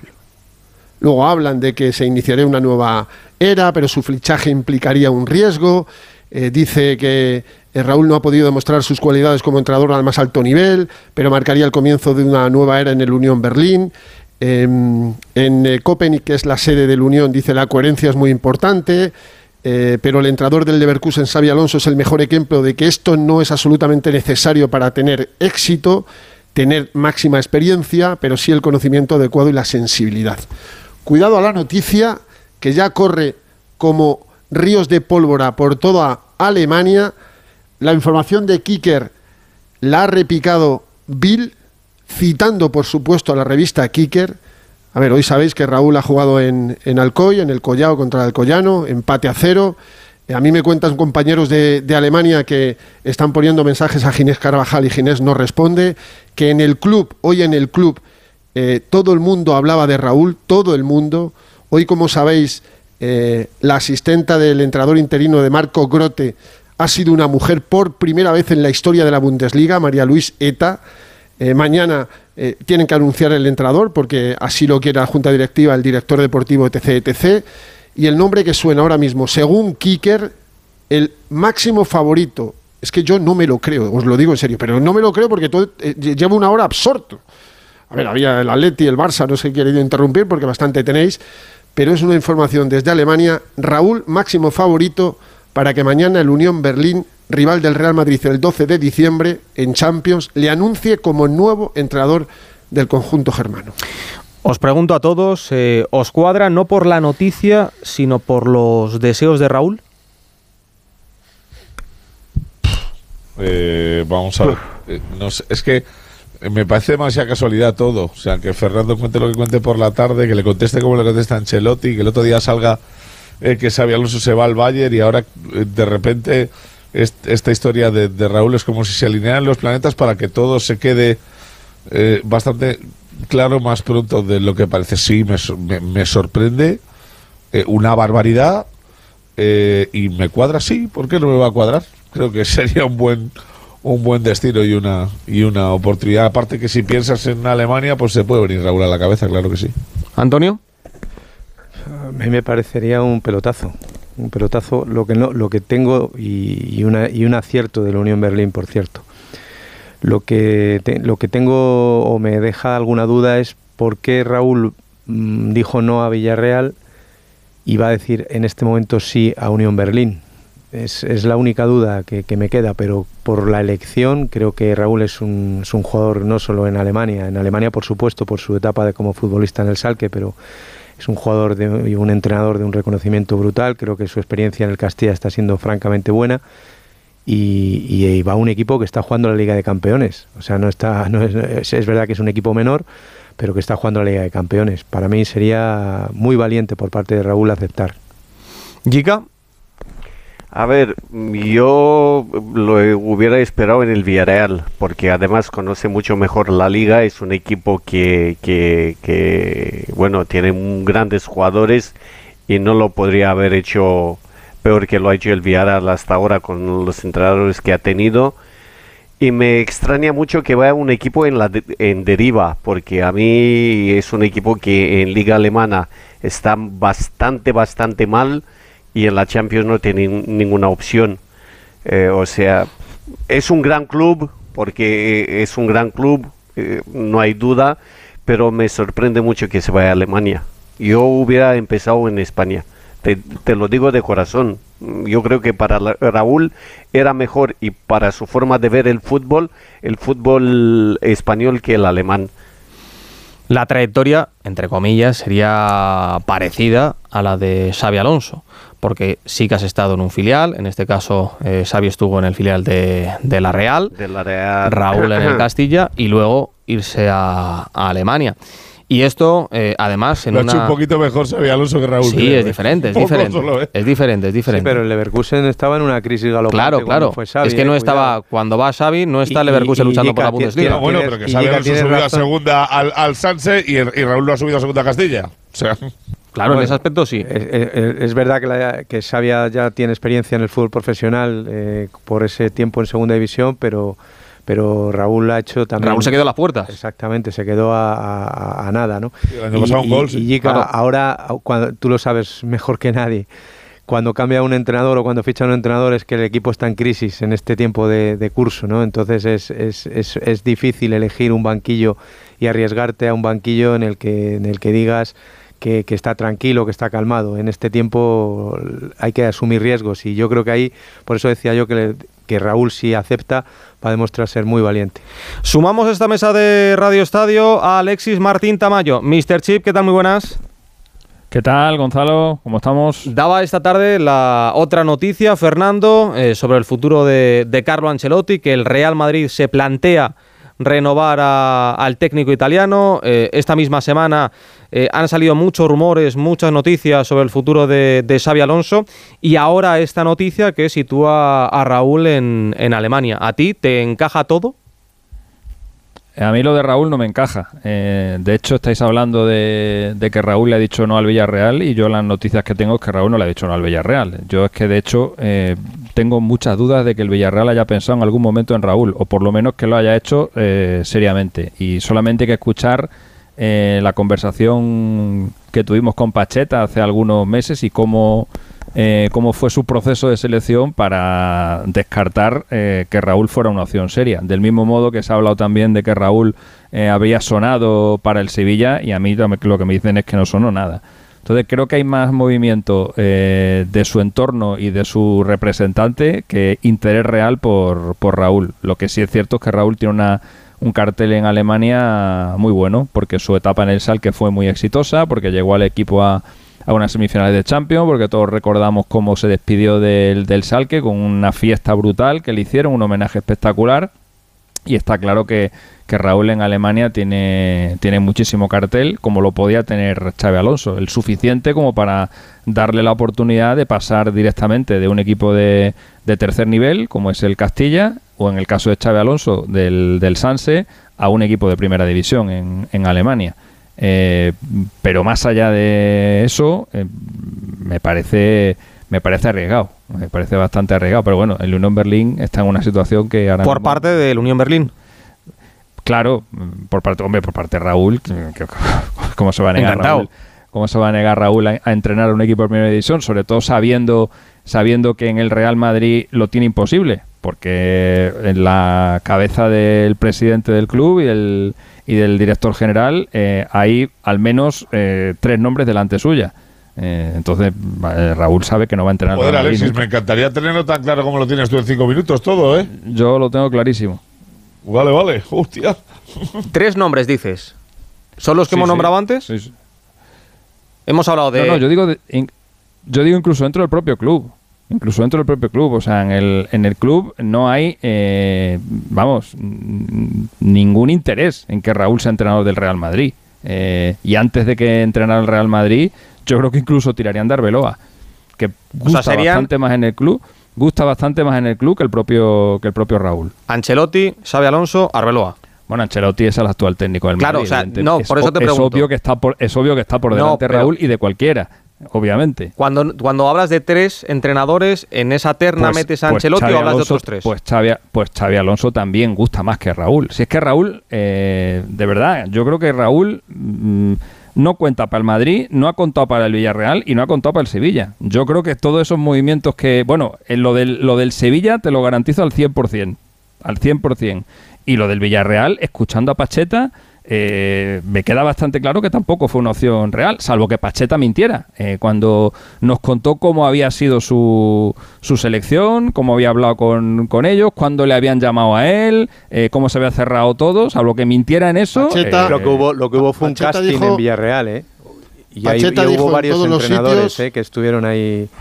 eh, Sí, pero Pacheta dijo en todos los sitios, incluido Onda Cero, que él tenía claro el martes de esa semana que iba a ser entrenador del Villarreal. Y cuando sale Claro, la noticia la- de Raúl es el jueves. Estaba yo en, eso en- es, en- en eso Tiflis. En Tiflis estaba yo. Es evidente que Raúl fue incluso tercero o cuarto plato. Yo, yo creo que nunca, yo estoy con Alexis, nunca tuvo posibilidad de entrenar al. Yo creo al que estuvo en el casting de los entrenadores eh, que, que pensaron en él. Otra cosa es que se decidieran Eso por él, que no. obviamente no se decidieron por él. No, no se Claro, pero eso- es verdad. pero eso, es que Antonio- Pacheta no tiene por qué Antonio- mentirnos. Es que Pacheta no Sí, tiene por pero qué yo os digo que hubo, yo os digo que hubo más entrenadores que se reunieron con el Villarreal, no solo Pacheta. Sí, sí, total, total, total. Pero que Raúl fue el último con el que se reunieron el jueves. Eso es, que, eso eh, sí. fue eso todo el jueves. Sí, pero si salta la, claro, si salta la noticia de Ra- si salta la noticia de Raúl un, un jueves, yo no me acuerdo si fue un jueves, un viernes, un miércoles, pero sí sé que, Pa- Tiflis, que- coño, por eso claro, tengo la sí- memoria sí, que sé que Pacheta, sí sé que Pacheta dijo que iba a ser entrenador del, del Villarreal Pero que era, el su, martes. era su sensación, estáis diciendo, ¿no? Eh, bueno, no, que el martes él sabía que iba a ser entrenador del Villarreal. no sé, yo el no martes. escuché nada de sensaciones, yo le escuché afirmarlo. A mí también me sorprende Y mucho.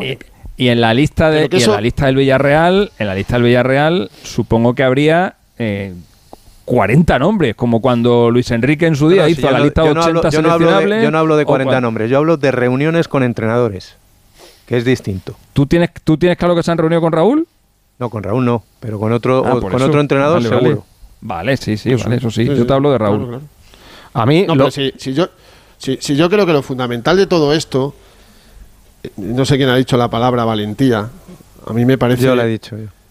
Pues, pues no es que sea valentía, sí. Antonio. Es que es, es que es eh, diez veces más que valentía. O sea, el Unión Berlín ahora mismo es un erial. O sea, es un equipo que lleva tres meses sin ganar un partido. Que han mantenido a Urs Fischer, que es el entrenador de, de la temporada Milagro, eh, la temporada pasada, que fue un milagro para este club, un milagro meterse en- entre los cuatro mejores de la Bundesliga y jugar la Champions esta temporada. Le han aguantado tres meses sin ganar. Fijaros cómo es este club. Es evidente que el cartel de Raúl es, bueno, pues no lo podéis imaginar. Yo eh, tengo eh, un muy buen contacto en Alemania que me lo ha contado cuando ha salido la información de Kicker, que es un medio súper solvente. Vuelvo a repetir, la información de Kicker la ha re- repicado Bill citando a la revista. Eso es en, Alemania, no se tiran. Y eh, a un amigo mío de Alemania le ha dicho el director deportivo, mañana estate atento, no te vayas a ningún sitio. mañana se va a anunciar. El, el, eh, em, favorito, tengo por aquí el nombre y le vais a conocer, el favorito para, para ser el entrenador eh, era Schreuder, que fue ayudante de Ronald Koeman en el Fútbol Club Barcelona. Él es de Hoffenheim, que ha estado en el Ajax, y dice que la negociación con Schreuder se ha fastidiado en los últimos días, pero que sonaba como, como el, el- el- el que iba a ser. Y a ver, que, que todo esto, que las grandes noticias o las noticias como esta, salen cuando nadie lo sabe. Pero hoy ha sido tanto el rumor en el estadio, donde juegan, porque hoy ha jugado contra el Augsburgo, ha empatado en el minuto 88, hubiera sido un drama, eh, eh, hablaba todo el mundo de Raúl. El nombre de Raúl estaba en todos los empleados del club. O sea, fijaros Pero cómo una es- un segundo, para saber cómo es el Unión Berlín. Miguel Venegas, ¿qué tal? Muy buenas. Hola, ¿qué tal? Es Muy un buenas, club Gonzalo. atípico. Sí, es un club muy atípico, es un club de barrio. Eh, digamos que alguno lo podría comparar con el Rayo Vallecano de, de- de Madrid, pero es un club de sus socios, es un club del barrio de Copenhague, del este de Berlín, y que está de moda desde hace tres años, eh, y de hecho está tan de moda que está este año jugando la Champions y está llenando el Olímpico de Berlín con 90.000 personas. Eh, es un club que lleva en crisis, como lo ha dicho No Burgos. tanto, 72.000, no tanto, 90.000. Bueno, sí, es que les quitan algunos. Sí, es que el- caben 90.000, pero en la Champions lo reducen, es verdad. Bueno, aún así es una barbaridad. Son más de los que hay, más de los habitantes del barrio de Copenhague. Bueno, aún así, obviamente está en una crisis eh, tremenda deportiva. Llevaban nueve derrotas consecutivas en la Bundesliga. Hoy han empatado, han cortado esa mala racha, entre comillas, empatando. Y es un club eh, que a pesar de que en los últimos años eh, ha tenido un éxito tremendo, está hecho para no descender y está hecho para jugar a la contra, con Berens y Fofana, que hoy han estado con Bolan, que es un jugador veterano que ha vuelto a la Bundesliga. Han puesto un poco más de dinero para traer a Gosens, el ex del Inter, para traer a Bonucci, que parece que no está cuajando bien. Bueno, es un club que a pesar de que siempre ha sido muy modesto y está intentando eh, dar un paso adelante, gracias a estos últimos años exitosos, y está remodelando el estadio para que quepa más gente, porque es el club de moda en la Bundesliga. Por lo tanto, Raúl tiene claro que su sitio a día de hoy está fuera del Real Madrid, porque el Real Madrid tiene otras ideas en la cabeza. Fernando, tú contabas esta tarde que el Madrid se plantea renovar a Carlo Ancelotti. Pero depende o no depende también de lo que elijas Xavi Alonso. Os lo pregunto, ¿eh? No tiene nada que ver. Nada que ver. No, no, no, no, son dos asuntos completamente diferentes. No, no, no mezclemos. No mezclemos. Eh, a mí me parecía increíble eh, que el Madrid se pudiera plantear renovar a Carlo Ancelotti, os lo digo en serio. O sea, no entraba dentro de, de mi cabeza porque eh, a mí Pero alguno, ¿a de alguno que os entraba en la cabeza que el Madrid se planteara esto? Porque A mí no, a mí no. llevamos semanas hablando de Xavi Alonso. A mí no me entraba ni en la cabeza que estuviera esta temporada. O sea, imagínate que le renueven. Entonces, claro, igual es que Xavi Alonso ya ha dicho que no. No, pero que no tiene nada que ver. No, no, no, eso no ha pasado. Que no tiene, Eso no ha que pasado. tiene, que, que no tiene nada que ver una cosa. No hilemos una cosa con la otra. A ver, aquí, aquí lo que hay es. ¿Brasil quiere a Carlo Ancelotti? ¿Sí o no? Sí. No, no, no, sí, sí, no. Un millón de veces sí. Al, al, al mil por mil. O sea, se un, mueren. no, un él. millón de veces, un, un millón de veces sí. Pero hasta, el punto, hasta el punto de, tener, de estar haciendo el ridículo de tener a un entrenador que está compaginando un club con una selección, que eso es algo más propio de San Marino que de Brasil, solamente por, por esperar a Ancelotti. Hasta el punto de estar haciendo el ridículo en las eliminatorias sudamericanas y estar ahora mismo sexto al borde de quedarse fuera del Mundial y mantenerle en el cargo, solo por esperar a Ancelotti. O sea, imaginad el, el deseo que hay en Brasil de, de- de esperar a Ancelotti para tragar con todo lo que están tragando. Bueno, pues eh, eh, Ancelotti, por mucho que le quiera a Brasil, que le ama, le adora y le quiere para la Copa América y le quiere para el, Mundial de, del 2030, eh, del 2026, perdón, etc., etc., lo que queráis. Ancelotti prioriza, y lo ha dicho siempre, lo que pasa que hay veces que no le creemos lo que dice, o, o- o lo dejamos en el limbo de- del universo. Ancelotti ha dicho que al Madrid le va a priorizar siempre, siempre que él tiene claro que si el Madrid le ofrece la renovación, la va a firmar. Y Brasil, bye bye. Bueno, os voy a dar otra noticia. Esta me la contaron esta tarde, después de dar nosotros la, la- la nuestra. Había una fecha tope. Una fecha tope para que Ancelotti pudiera no hablar, sino concretar su fichaje por, el, por la selección de Brasil. Y esa fecha es 31 de diciembre. A mí me contaron que Ancelotti esperaba al Madrid el 31, hasta el 31 de diciembre. Por eso la pregunta que le he hecho yo hoy. ¿La habéis escuchado? ¿La queréis escuchar otra vez? A ver qué os parece. Mira, escúchala. Bien, primero le doy las gracias a Xavi, creo que le he pasado muy bien con él. No, esa no. No, esa no, la anterior que hemos esa escuchado esa no. ya. La primera, la primera. Deja a Xavi Alonso, que hoy ha cumplido 42 años y nadie la habéis felicitado todavía. Eh, vamos a escuchar lo que ha pasado en sala de prensa. No, es que, eh, Fernando, la pregunta. ya la hemos escuchado, a ver si el técnico ahora la puede recuperar. Eh, tu pregunta a Carlo Ancelotti. Bueno, Eh, pues a lo, a- a lo que vamos, a lo que vamos. Eh, eh, Ancelotti. le escuchamos, mira, le escuchamos. Hace un mes y cinco días nos dijo que eh, sobre su futuro pronto se aclarará todo. Usted Sí, juega. Usted eh, juega lo repito, lo repito, pronto se va a aclarar ¿Pero todo. cuándo es pronto? Eh, pr- Pronto puede ser dos años, eh, cinco meses. Te he dicho, a lo malo en seis meses se aclara. ¿Usted, eh, con contrato hasta el 30 de junio, esperaría al Real Madrid hasta el último día para saber su futuro la próxima temporada? Claro que sí, claro que sí. Entonces le va a dar más, más eh, cuerda que el 31 de diciembre, Fernando. O a lo mejor antes del 31 de diciembre la renueva. Ya tiene el ok, claro. O a lo mejor antes del 31 de diciembre el Madrid le plantea la renovación a Ancelotti. ¿Es posible? Escuchándote a ti. si. Pero, el Madrid ¿eso ofrece- lo ha hecho con algún técnico en el pasado? Porque el Madrid Sí, hombre. siempre habéis dicho que tiene la consigna de si no hay títulos, fuera. Claro. Sí, hombre. ¿Y se Yo- acaba yo Ancelotti sin ningún título esta temporada? ¿Renovado? Yo- que si no hay yo- yo títulos te vas conozco- fuera igual. Ya renovado, ya, ¿no? ¿Sabes? Ya, ya, pero Yo entonces ¿para qué la renovado? muchos entrenadores. No, pero sí, no, no, pero es- esto no es así. O sea, a Ancelotti no le van a dejar de la estacada. Yo conozco a muchos entrenadores y hay uno que no, no llegó nunca a una final de la Champions, que eh, en mitad de cada temporada eh, pedía la renovación al Real Madrid. Sabéis quiénes todos, ¿no? El que ha mentido esta semana diciendo que él, es salido, él, es el único días, que sí, se ha ido. sí. Sí, que- pero cuando, que- cuando no ganó ningún título esa, temporada, Fernando, le echaron. La primera temporada ganó la Copa, la segunda la Liga, la siguiente, la tercera, nada, fuera. Claro, es que Sí, os imagináis. Ancelotti sin ganar ningún título y renovado. Y Xavi Alonso, por no, ejemplo, pero- en el Bayern, voy a decir por ejemplo, ¿eh? pero que no son. joder, yo creo que no son eh, comparaciones posibles ahora mismo.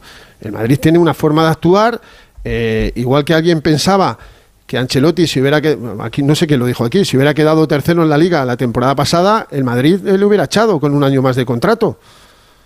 Sí, pero, No quedó Pero, Fer, tercero, lo que quedó decías tú de no dejar en la estacada, yo te pregunto, imagina- vamos a ponernos en el escenario que tiene toda la pinta, que es el que planteas tú, que ahora el Madrid le ofrece la renovación a Carlos, Carlos dice que sí, vale, amplía un año.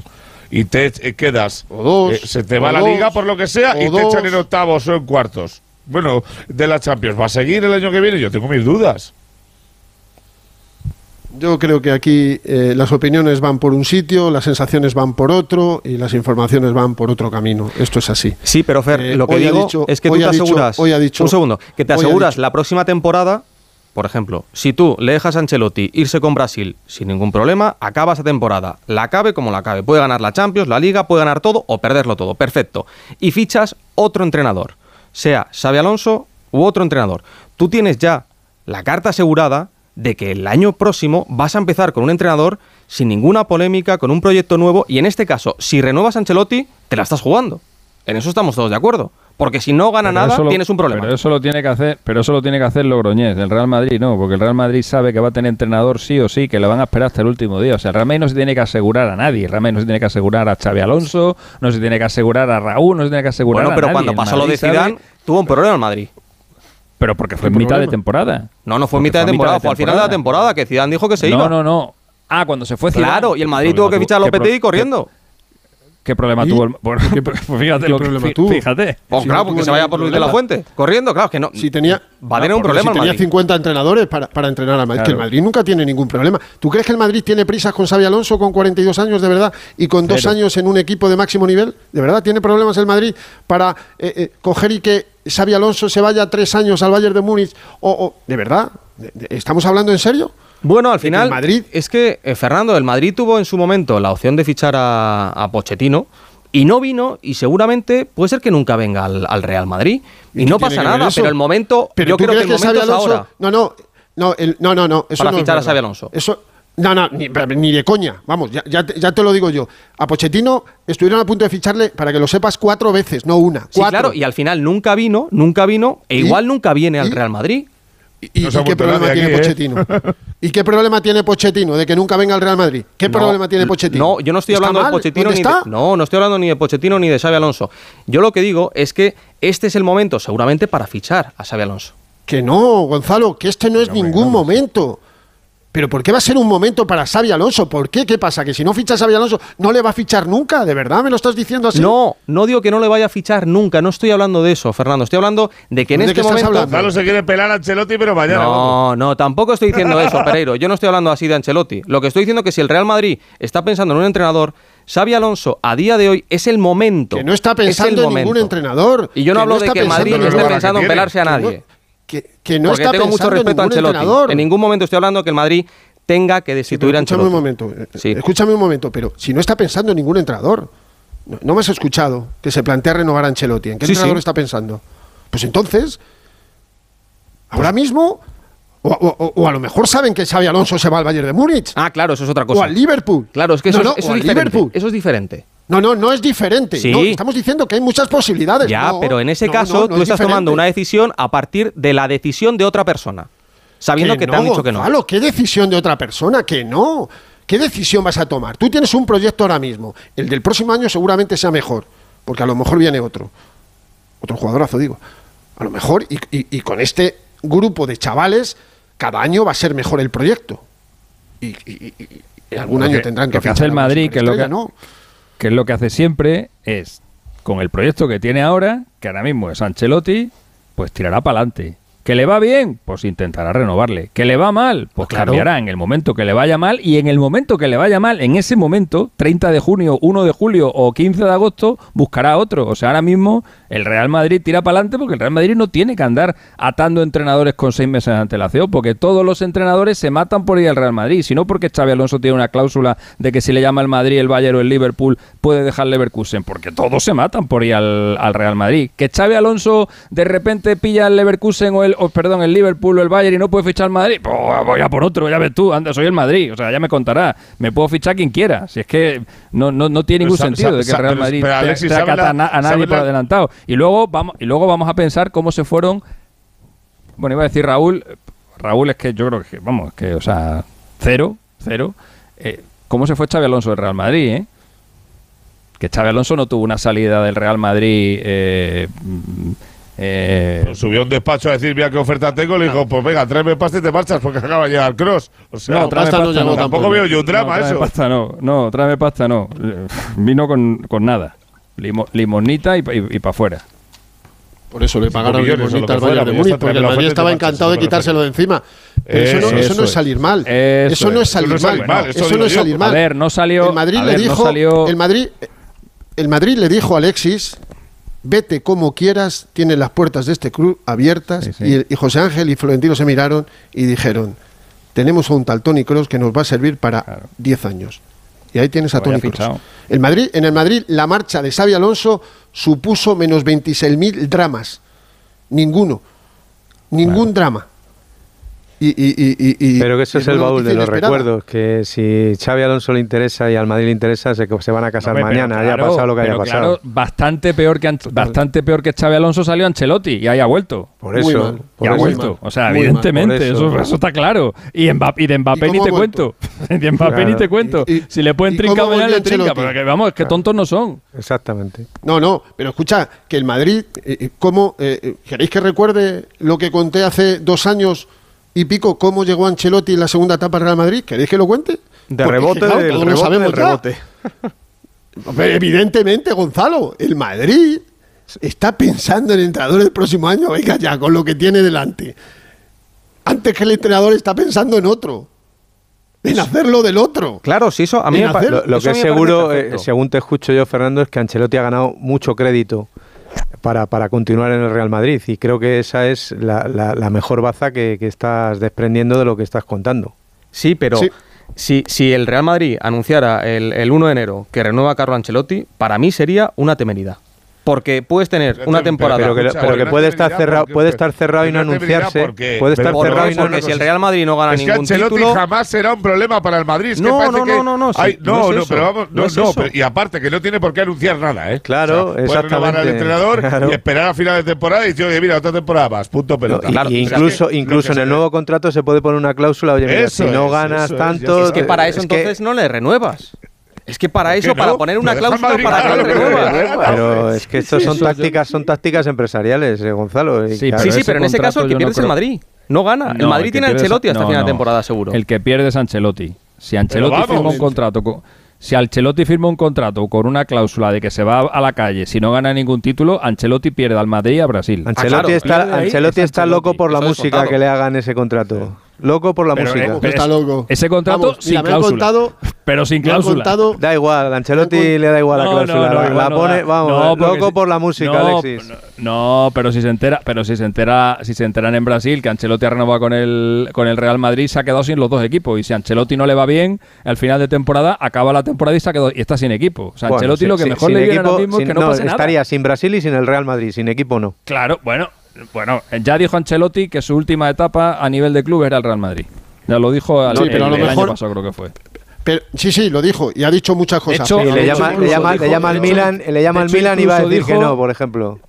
De hecho, incluso dijo O- que él o pensaba Italia. que su etapa como entrenador se había acabado con el Everton. Eso es verdad. Él pensaba que ahí se había acabado todo. Si tiras para atrás, te saldrá que lo dijo con el Que Nápoles. hablaremos, mucho Alexis, de. Alexis, que él llama a José Ángel para pedirle jugadores. ¿Y tú te crees que por la cabeza de Ancelotti, en el minuto posterior, a pedirle a Dani Ceballos, a Perico el de los Palotes y a Juanillo, con todo el respeto para Perico el de los Palotes y Juanillo, ¿tú te crees que en el minuto posterior Ancelotti podía pensar que al día siguiente iba a ser de nuevo entrenador del Madrid? Es que eso es de Pues esta es la vida. Estos son los clubes. Efectivamente, el Madrid está encantado con Carlo Ancelotti, encantadísimo con Carlo Ancelotti, de cómo eh, gestiona la plantilla, de las declaraciones que hace, que es prácticamente Del portavoz, hombre, que es el portavoz del club. el De todo. portavoz del De Real todo, eso Madrid, seguro, Claro. eso de seguro. cómo de- del trato que tiene con la gente. Evidentemente, Brasil es muy goloso, pero Ancelotti considera que lo más goloso del mundo, del mundo, aquí, eso es. Si, te, seguir si te lo ha dicho esta mañana. Fernando, si te lo ha dicho esta mañana. Sí, sí. Además, Fer, me han lo- contado hoy. me Dime la última, hoy- que no tenemos ya tiempo para sí, más. la última. eh, eh, que incluso se ha comprado casa en Madrid. Y su hija también. Se ha vuelto a comprar La familia de casa. Ancelotti, sí, la familia de Ancelotti está encantada en Madrid. David, evidentemente, va a volar. En algún momento va a volar porque quiere ser primer entrenador. Eso es indudable.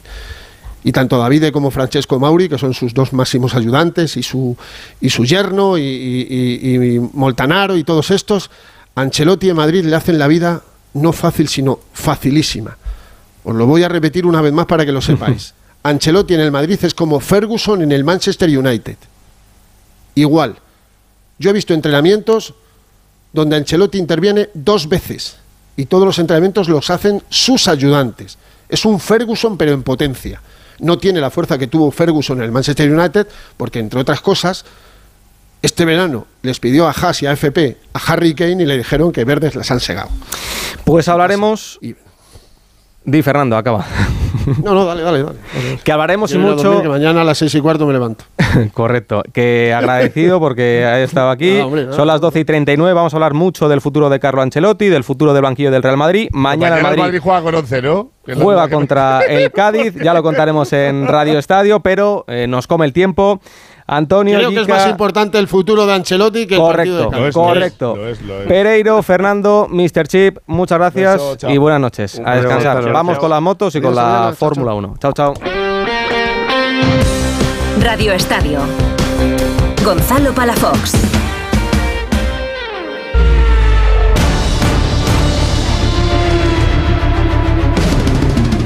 Que sí se puede, ¿no? Bueno, yo creo que está muy muy difícil, aún estamos lejos. Igualmente hoy quiero disfrutarlo, porque pase lo que pase mañana, hoy me, me llevo eso, ¿no? Que otra victoria más. Eh, que hubiese sido, ¿no? Sin, sin la goma de Qatar, pero bueno, igualmente aún queda la posibilidad de mañana, hay que intentar ganar. eh, veremos cómo, cómo va Peco, seguro que da un pasito, pero, pero bueno, a ver si podemos llevarnos este mundial.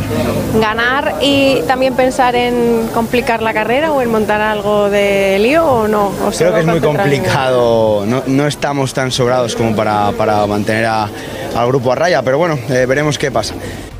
Hay mundial, hay mundial, eso es lo importante. Y mañana Jorge Martín va a tener esa última oportunidad, la última bala para intentar ser campeón del mundo de MotoGP y va a ser en casa, en Cheste. Hoy el piloto de San Sebastián de los Reyes se ha impuesto en el sprint, otro más para él y Bañaya solo ha podido ser quinto. Por lo que la distancia se reduce a 14 puntos, es decir, mañana Jorge tiene que ganar, por ejemplo, y que el italiano no entre en el top 5. No es imposible. Compañero de la revista Motociclismo, Chechu Lázaro, ¿qué tal? Muy buenas. ¿Qué tal? Buenas noches. El problema, eso sí, es que mañana eh, Peco sale segundo por detrás de Viñales, que ha conseguido la pole, y Jorge sexto. Eh, sí, pero, pero es que se le ve tan enchufado, tan enchufado a Jorge, tan inspirado en este final de temporada y también aquí en Valencia. ¿eh? Eh, ese sí se puede que, escuchábamos a Jorge Martín es lo que le ha cantado eh, un público de Valencia que ha llenado las gradas, más de 90.000 personas. Se espera el mismo, porque si hoy ha habido llenos, imagínate mañana en, en la carrera. Y es lo que le ha cantado eh, cuando estaba celebrando esa victoria en el sprint. Sí se puede, sí se puede. Y Jorge Martín, es verdad que es consciente que lo tiene difícil, pero eh, lo tenía más difícil ayer, lo tenía más difícil el fin de semana anterior. Eh, yo, yo creo en Jorge, hay que creer en Jorge, eh, lo dice, lo tiene complicado, eh, las cuentas, tiene tres, tres posibilidades únicamente para, para ser campeón Jorge Martín, una, la más yo creo factible para él es ganar y que Peco quede sexto o peor. Eh, otra es quedar, que haga segundo Jorge Martín y que Peco sea un décimo o peor. E incluso siendo tercero Martín, si Peco Bañaya es decimoquinto peor, también podría ser campeón. Yo creo que Jorge lo tiene clarísimo, tiene que ganar la carrera de mañana. Él llegaba aquí con un objetivo a Valencia, ganar las dos carreras, el sprint y, y la carrera, y luego esperar. Ha cumplido la primera parte de, de su plan, eh, veremos la segunda, y lo bueno es que hoy ha metido pilotos en medio, y vamos a ver mañana, porque el resultado de hoy no le valdría, es lo único negativo. Que con, con, la, con, la- con el sprint de hoy eh, copiado a la carrera de No, mañana, no, eso no le vale. no le vale. Pero también lo bueno es que, por ejemplo, hoy se ha caído Fabio Quartararo, eh, que podía estar delante de Peco Bañaya. Eh, mañana va a ser una carrera más larga en la que, evidentemente, para Peco Bañaya se va a doblar la, la- la tensión y esa presión. No se le está viendo nada cómodo al, al italiano. Y vamos a ver también cómo actúan esos actores secundarios, por así decirlo, porque es lo que necesita Jorge Martín. Sabemos que Márquez lío. está aquí muy fuerte. Es lío, necesita Eso lío, es. Sabemos que Viñales aquí también está muy fuerte. Contamos incluso con Brad Binder. Necesita meter a cinco pilotos. Tenemos ahí tres, Quartararo quizá cuatro. Y vamos a ver cómo, cómo actúa la Ducati, porque hoy se ha visto muy claramente que no se han querido meter en ningún lío con Peco Bañaya. Dijan Antonio ha estado muchas vueltas detrás de él, se le veía más fuerte y no la quería adelantar. Betse, que ha habido un momento que también se ha metido, estaba detrás de él, no le ha querido pasar. Evidentemente su compañero, el compañero de Bañaya Bastianini, tampoco le va a querer adelantar. Así que necesita, necesita cinco ¿Tú, Chechu, aliados. qué carrera Martín. esperas? Yo espero un- una carrera en la que Jorge Martín se ponga rápido en la, en la cabeza y trate de ralentizar en parte la carrera para que haya muchos actores ahí. Es que no, no le vale escaparse. Es así. Eh, Jorge podría ganar mañana, estoy convencido, escapándose, pero eso no le vale a Jorge Martín. Necesita, y se- mira, es, un- es un- el único consejo. Bueno, no- bueno, Márquez no le ha querido dar ningún consejo a, a- a Jorge Martín, pero sí que le ha recomendado que él en su situación lo que haría es mirar mucho tanto la pizarra de su equipo, donde le van a indicar todo el rato en qué posición va Peco Bañaya, como también las televisiones. En, todo el circuito hay varias curvas donde hay televisiones, hay pantallas gigantes que están hechas para los aficionados, evidentemente, pero que los pilotos las pueden ver. Y le ha dicho Márquez, dice, yo si fuese Martín estaría muy pendiente todo el rato de televisiones, donde está Bañaya, qué lío hay por si tengo que aflojar un poquito aquí, intentar otra vez eh, agrupar el grupo, que ve que Peco está más retrasado, tirar otra vez para adelante. Y es un poco yo creo que la carrera que tiene que hacer Jorge Martín. Y esperamos un, un ambientazo en Cheste como todo el fin de semana, ¿no? Sí, sí, la verdad es que yo no recuerdo un sábado que como el de hoy en Cheste. Es verdad que es el primer año donde tenemos carreras los sábados, un sprint, pero es que hoy estaba hasta arriba. De hecho, claro, con este formato de sprint, la quali de MotoGP también se adelanta, es de los, las primeras cosas que pasan lo- los sábados, a las empiezan a, partir de las 11 es la lucha por la pole y claro, ya desde muy pronto justo y había atascazo para entrar aquí, que no es habitual. Un sábado, un domingo sí, evidentemente, pero un sábado no es habitual. Y desde esta mañana, desde muy pronto, había, había mucho tráfico para entrar aquí en el, en el circuito y desde por la mañana estaban las gradas a reventar. Mañana se va a calcar y ya te digo yo, y esto me encanta, que el público está con Martín a muerte eh, y, yo creo que precisamente es, es un poco lo que necesitaba también el, motociclismo en España, es volver a ilusionarse con un piloto como, como Jorge Martín y yo creo que lo está consiguiendo Martín el campeonato, que, que lo bueno es que ha llegado a, a la última carrera del año, a Valencia, se va a jugar todo en, esas, en esa última carrera del año y vamos a ver si Jorge en cualquier caso, él decía, estoy muy contento con lo que he hecho este año, un segundo también es buenísimo, pero bueno, evidentemente tan cerca como lo tiene,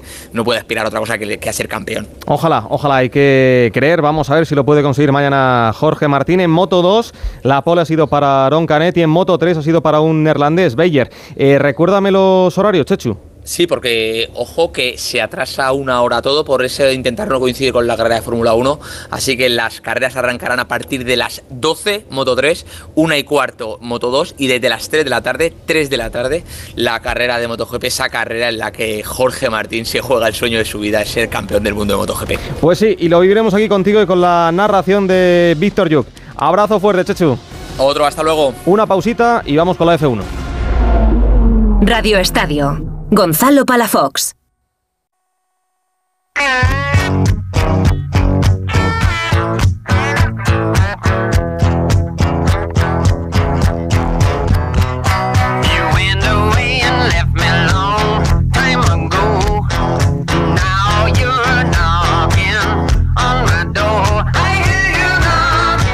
Ah, lo voy a cerrar estupendamente. Así que voy a pensar que voy a acabar, ¿cuánto es? Séptimo en, en pilotos. No está Me van a adelantar mañana Norris y. Leclerc.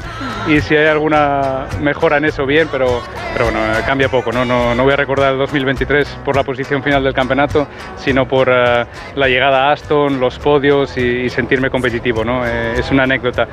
En Bueno, pues nos constructores sí que es apuntamos, ¿eh? importante, Nos lo porque hay apuntamos. dinero en juego eh, para el equipo, pero Vale. en pilotos no hay, no hay dinero. Intentar remontar eh, todo lo posible. Está claro que, hoy las cosas eh, no han salido bien, pero los puntos son mañana. Todos como os podéis imaginar, tengo un cabreo importante porque eh, creo que podríamos haber hecho las cosas mucho mejor.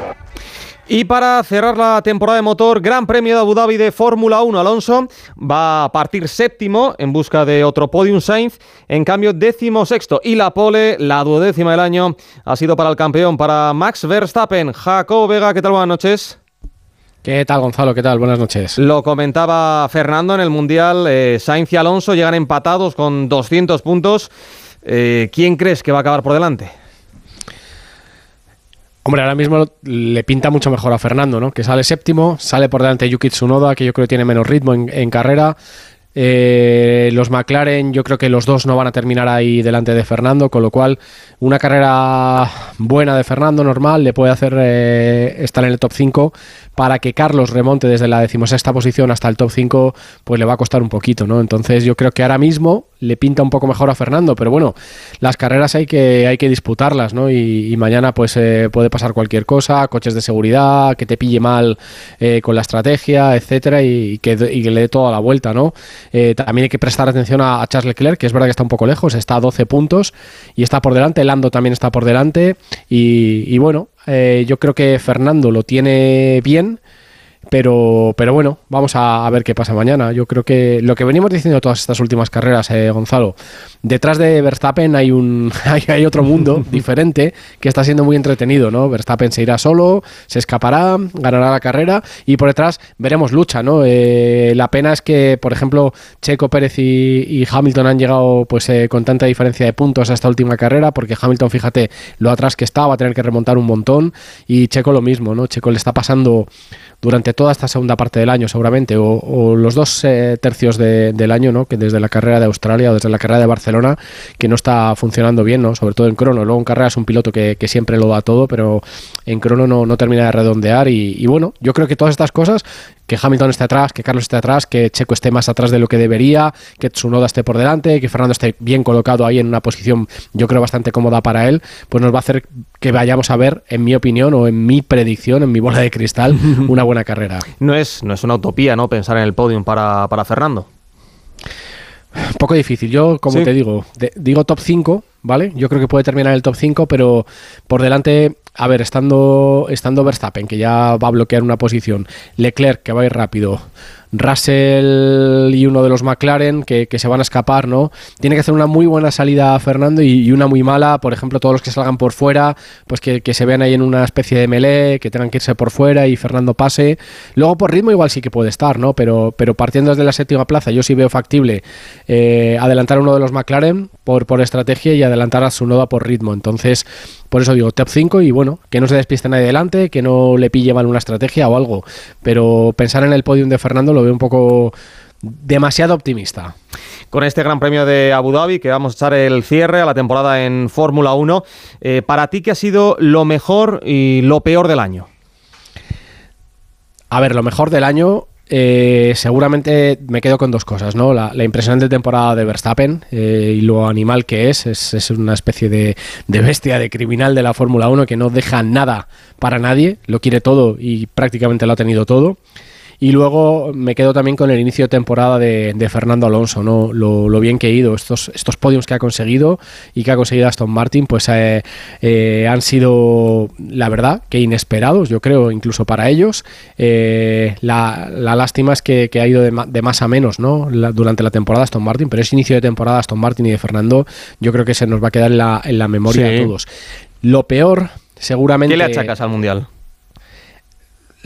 Bueno, al Mundial le achaco que, haya tenido tanta, tanta ventaja Red Bull, ¿no? O Verstappen en particular, que construyen un binomio, ¿no? Entre el equipo y él, que son imbatibles a día de hoy, ¿no?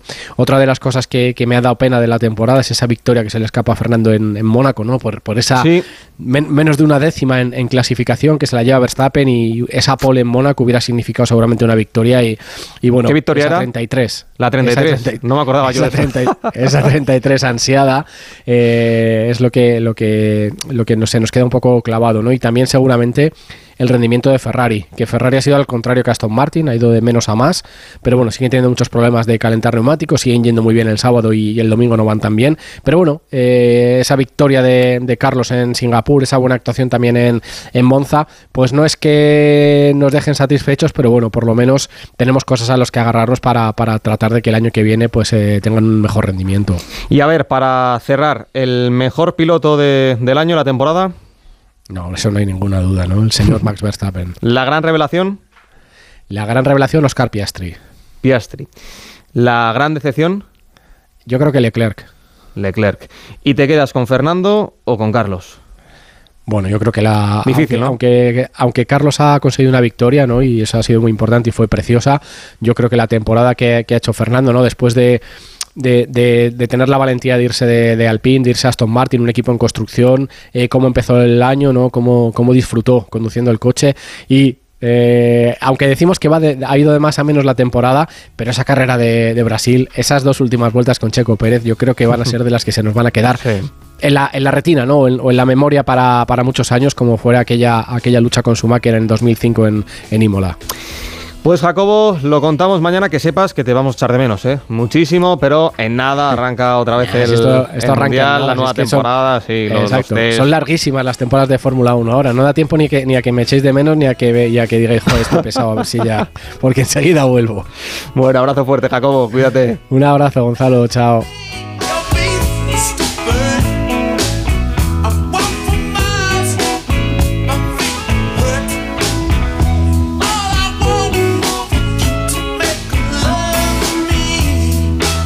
Pues hasta aquí, hasta aquí esta sesión nocturna de Radio Estadio, con Miguel Venegas en la producción, no con uno, sino con dos técnicos en la técnica.